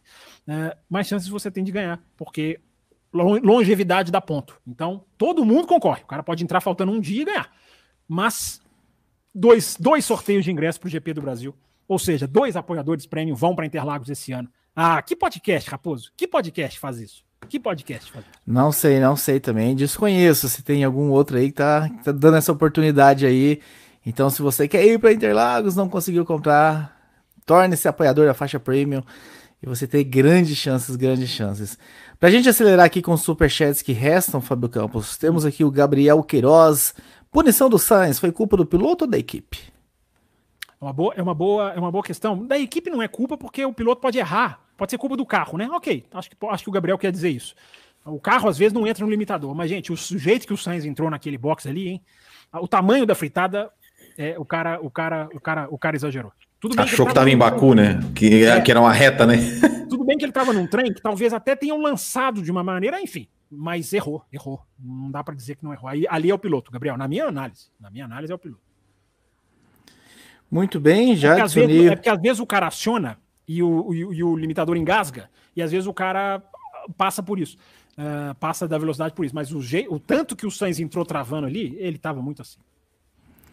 Rafael Pitini, já adicionado aqui no grupo de bloco extra. Daqui a pouco você vai receber junto aos demais que estão lá, Rafael. Quando a gente abrir o bloco extra, se você ainda não é apoiador da faixa Cappuccino Extra Forte Premium e quer assistir o programa extra, que começa logo no fim deste programa, daqui a pouco a gente manda o link neste grupo do WhatsApp e você ainda tem tempo de entrar e acompanhar este programa. Outro superchat na tela, Marcelino Paredes. Sempre elogia a narração do Sérgio Maurício, Will Bueno. Mas dessa vez, tendo disputa e ele falando da NBA, ai não dá. Vamos, Tcheco e Taylor TA fazendo bem pro Alonso. É, a, que narração, que é brasileira, ah, narração, tá, narração brasileira tá. é com Will Bueno. É, pois é. É, é na, na, no momento, eu, eu, acho, eu acho que era na, na, na, disputa, inclusive, do Magnussen com o Leclerc, em uma delas. Ele, não é possível. foi é bem possível. na hora do Merchan. Foi bem na hora do Merchan. Nem foi, nem foi disputa de DRS. Se fosse não, uma DRS, eu não, e, e, e, o pior, assim, ele foi falar o Merchan é. de um programa que não ia ter no dia. Meu Deus, ele, ele começou a falar assim: oh, e hoje, a partir das 8 horas, o programa XYZ, não sei o que, não sei o que. Aí, aí, não, não, hoje não vai ter, não, hoje não vai ter esse programa. Hoje vai ter oh. NBA e não sei o que, não sei o que. E aí, e aí foi. Aí e o pau comendo e ele falando, fazendo merchan e, e, e corrigindo. Ó, eu só falo uma coisa que eu já contei aqui no café e eu continuo fazendo. Como a Sky dá um intervalo entre o Q1 e o Q2 e o Q2 e o Q3, eu plugo ali no áudio em português da F1 TV nesses dois, três minutinhos. É, eu só vejo o cara fazendo propaganda. Eu, eu, já falei isso aqui com o Will. O Will falou: não, não, tá nem, não tô nem aí para isso. É, assusta, porque isso não existe na transmissão internacional. Não existe, em nenhum momento. Então, quando você muda, em dois, três minutos, você vê o cara fazer um TV monte. aberta e TV fechada, né? Tem me assusta, diferença. mas me assusta. Não, mas me assusta. O cara podia estar anunciando os programas do próprio canal fechado, os caras não anunciam. É, é impressionante. O Pablo Brenner quer o ingresso dele. Você está concorrendo, seu Pablo Brenner. Você está concorrendo. Último superchat, se não chegar nenhum. Para fechar, vamos para o programa exclusivo. Renata Araújo, e se a Mercedes ainda fica atrás de Aston, de Martin, e Aston Martin e Ferrari? O grande Renato Araújo está aqui também nas quintas-feiras. É... Bonitão, grande... Renato Araújo, hein? Olha, bem arrumadinho, socialzinho. Aí é com você. Cabelo você tá penteadinho. Falando, tá falando isso só porque ele parece com você, olha lá. Inclusive a camisa na foto. Não, é... imagina, ele é muito mais belo que eu. Não tenha dúvida. É... O, o, o, Renato, rapidinho sobre isso. A Mercedes vai estrear um pacote em Imola. Não há nenhuma garantia de que eles vão andar para frente. Olha o que aconteceu com a McLaren, que eu até elogiei no Azerbaijão. Olha a McLaren o que foi esse final de semana, gente às vezes é até muito da compreensão da sua atualização que leva tempo. A Aston Martin aconteceu isso ano passado. Quando a Aston Martin estreia a atualização que mudou o formato do carro e na Espanha, ela não melhora logo de cara. Ela passa duas, três corridas sofrendo e no final do ano ela já está muito melhor. Então isso pode ser o que está acontecendo com a McLaren. Que desastre, né? Hein, Will? Nenhum dos não, carros. Você conseguiu entender? Você me, consegue me explicar por que, que a McLaren largou em pneus macios? Eu acho que chutou o balde de um, é, de um acidente. De um acidente é a única explicação plausível. Eu, eu, acho que eles pensaram, não, não, porque tem muita gente fazendo o seguinte: vai até o final e torce por um safety car. Eu acho que a McLaren fez o contrário. Um safety car na largada, a gente já mata é. o pneu vermelho e vai com o branco até o fim. É. Eu, eu acho que eles fizeram esse cálculo. E o Piastri, inclusive, ganhou acho que umas cinco posições na largada, é, né? A câmera on-board dele é sensacional. É. E o Piastri teve problema no pedal a corrida inteira. Sim. Sky Sports informou isso, tá? Exato. tá? O pedal dele estava indo longe demais. É, então, já até esqueci o que eu estava falando. Ah, lembrei. Entender a própria atualização pode levar tempo. Então, repito, pode ser que a Mercedes coloque essa atualização no carro e o carro melhore. Pegar a Red Bull, não espero. Né? Mas pode ser muita, muita chance da Mercedes botar essa atualização no carro e ainda, ó, ter que sofrer provas e provas e provas, se é que vai conseguir tirar alguma coisa, porque eu acabei de falar. Uma equipe perdida, como a Mercedes assumidamente está, né, como que você vai garantir que uma atualização é melhora? Eu não garanto. O que eu garanto é que vai começar já já o programa extra dos apoiadores da faixa Cappuccino, Extra Forte Premium, se não fosse o superchat que chega em cima da hora. Seja bem-vindo. Quem quiser continuar mandando superchat em cima da hora, a gente segue estendendo. o programa não acaba. Enfim, a gente é segue estendendo. Diego aí, Miranda. Deixando claro que pensa que o Leclerc não sofre com pressão, como você não, tem sim, em Monza 2019. Sim, sim, Também acho que ele precisa achar o equilíbrio mas seria triste ele perder a sua velocidade. Admiro Sim. isso nele e no Max. Sim, Diego, as suas colocações foram ponderadíssimas, não tenha dúvida nenhuma. Obrigado pela sua, pelo seu superchat e pela, pela, pela, pelas boas colocações que você mandou naquela sequência. Muito bem, muito obrigado a Fábio Campos e Will Bueno, muito obrigado a todos os que estiveram aqui. Batemos aí em alguns momentos, passamos dos 300 simultâneos. Deixa o seu like se você não deu aí no finalzinho, tá assistindo aí na horizontal, joga na vertical que o YouTube vai aparecer lá a opção de você dar o likezinho pra gente. Garante esse like no finalzinho, que é sempre legal. Lembrando que a gente tem os nossos canais de corte, né? Durante a semana a gente coloca alguns cortes, nos ajuda muito mesmo que você acompanhou o programa inteiro e que você também deixe o seu like, que você comente. Também estamos colocando esses cortes no TikTok, estamos lá no TikTok, no arroba Café Velocidade, vai pro Twitter, vai no YouTube, vai no Facebook, então vai no Instagram. Todas essas redes sociais nós estamos lá, estamos publicando e a interação de vocês é muito bem-vinda. O pessoal do Instagram tem sempre a opção de, de, de, de colocar nos stories que está nos ouvindo e, e colocar lá o arroba, a gente costuma republicar, né? Acho que é assim que se chama no Instagram. E tem mais um superchat aqui, o pessoal. Retweetar. No Instagram chama o quê? Reinstagramzar? Não, meu Deus. Eu, chamaria de republicar, enfim, ou de, de citar que fomos Essa citados. Rede social, tá vendo? Essa rede social nem o seu idioma próprio tem. Marcelino Paredes. E Alpine, hein? Será que se arrependeu? O chefe da Alpine escrachou a equipe, né, Will? É. é. E eu tô vendo muitos jornalistas dizer que a Alpine se redimiu nessa corrida. Se arrependeu com o Alonso, ele complementa o superchat. Ah, pá, ele complementa, se arrependeu com o Alonso. Claro, não, é... isso com certeza. Ah, isso com certeza. isso aí desde o primeiro minuto. Na hora que o Alonso é. saiu, os caras já sabiam que tinham feito besteira. É, agora, o chefe escrachou a equipe. É, na minha opinião, podemos discutir se um chefe deve fazer isso publicamente ou não, mas ele não O, o chefe, o CEO? Ou... Né? O, CEO. É, o, o Laurent Rossi. O CEO escrachou o chefe, inclusive, né? É, exato. Ah, há uma discussão que a gente pode travar aqui na quinta-feira, com mais tempo, sobre a Alpine. Agora, que ele não falou nenhuma mentira, ele não falou. E eu tô vendo muita gente dizer, jornalistas nas análises, colocando a Alpine como uma das bem-sucedidas no GP de Miami. Meu Deus, os caras largaram em quinto e oitavo e chegaram em oitavo e nono. É, eu, eu não consigo ver isso um bom, um bom resultado. Posso estar errado. Saudade mas... de quando só pontuavam seis, porque daí não, não ficava esses negócios de, olha, pontuou, oitavo e nono. É. Seis, seis, hoje é pouco, hein, Will? Nossa, seis para essa Fórmula Nossa. hoje. Você queria? Você queria que pontuasse só seis? Ah, essas, essas coisas, né? Nossa, olha que desempenho. Chegou num, num décimo lugar, chegou num sexto lugar. É, num, há, uma redimen lugar. É, há um redimensionamento é, do que é bom é, resultado. É, uma boa colocação. É, é isso. Mas o Raposo está me chutando aqui fora do ar para terminar lá. É uma discussão para um outro programa. Vamos para o então, bloco exclusivo. Lá no bloco exclusivo a gente continua. Exatamente. Apoiadores da faixa Cappuccino Extra Forte Premium, mais ou menos 5 minutos lá naquele grupo fechado do, do WhatsApp, só para divulgar link. O link vai pingar para vocês e a gente aguarda todos vocês, porque é muito mais legal fazer o programa. E Brasileiro, fica de olho, Brasileiro, o link vai chegar para você também. Vamos, vamos, olhar o Brasileiro, finalmente, vamos olhar o Brasileiro. Então, até, até quinta-feira com o Fábio Campos no Além da Velocidade. Quinta-feira tem programa, todos ligados. Então, tchau para vocês. Termina aqui com Velocidade, o mais tradicional podcast sobre corridas do Brasil. Café com Velocidade, a dose certa na análise do esporte a motor.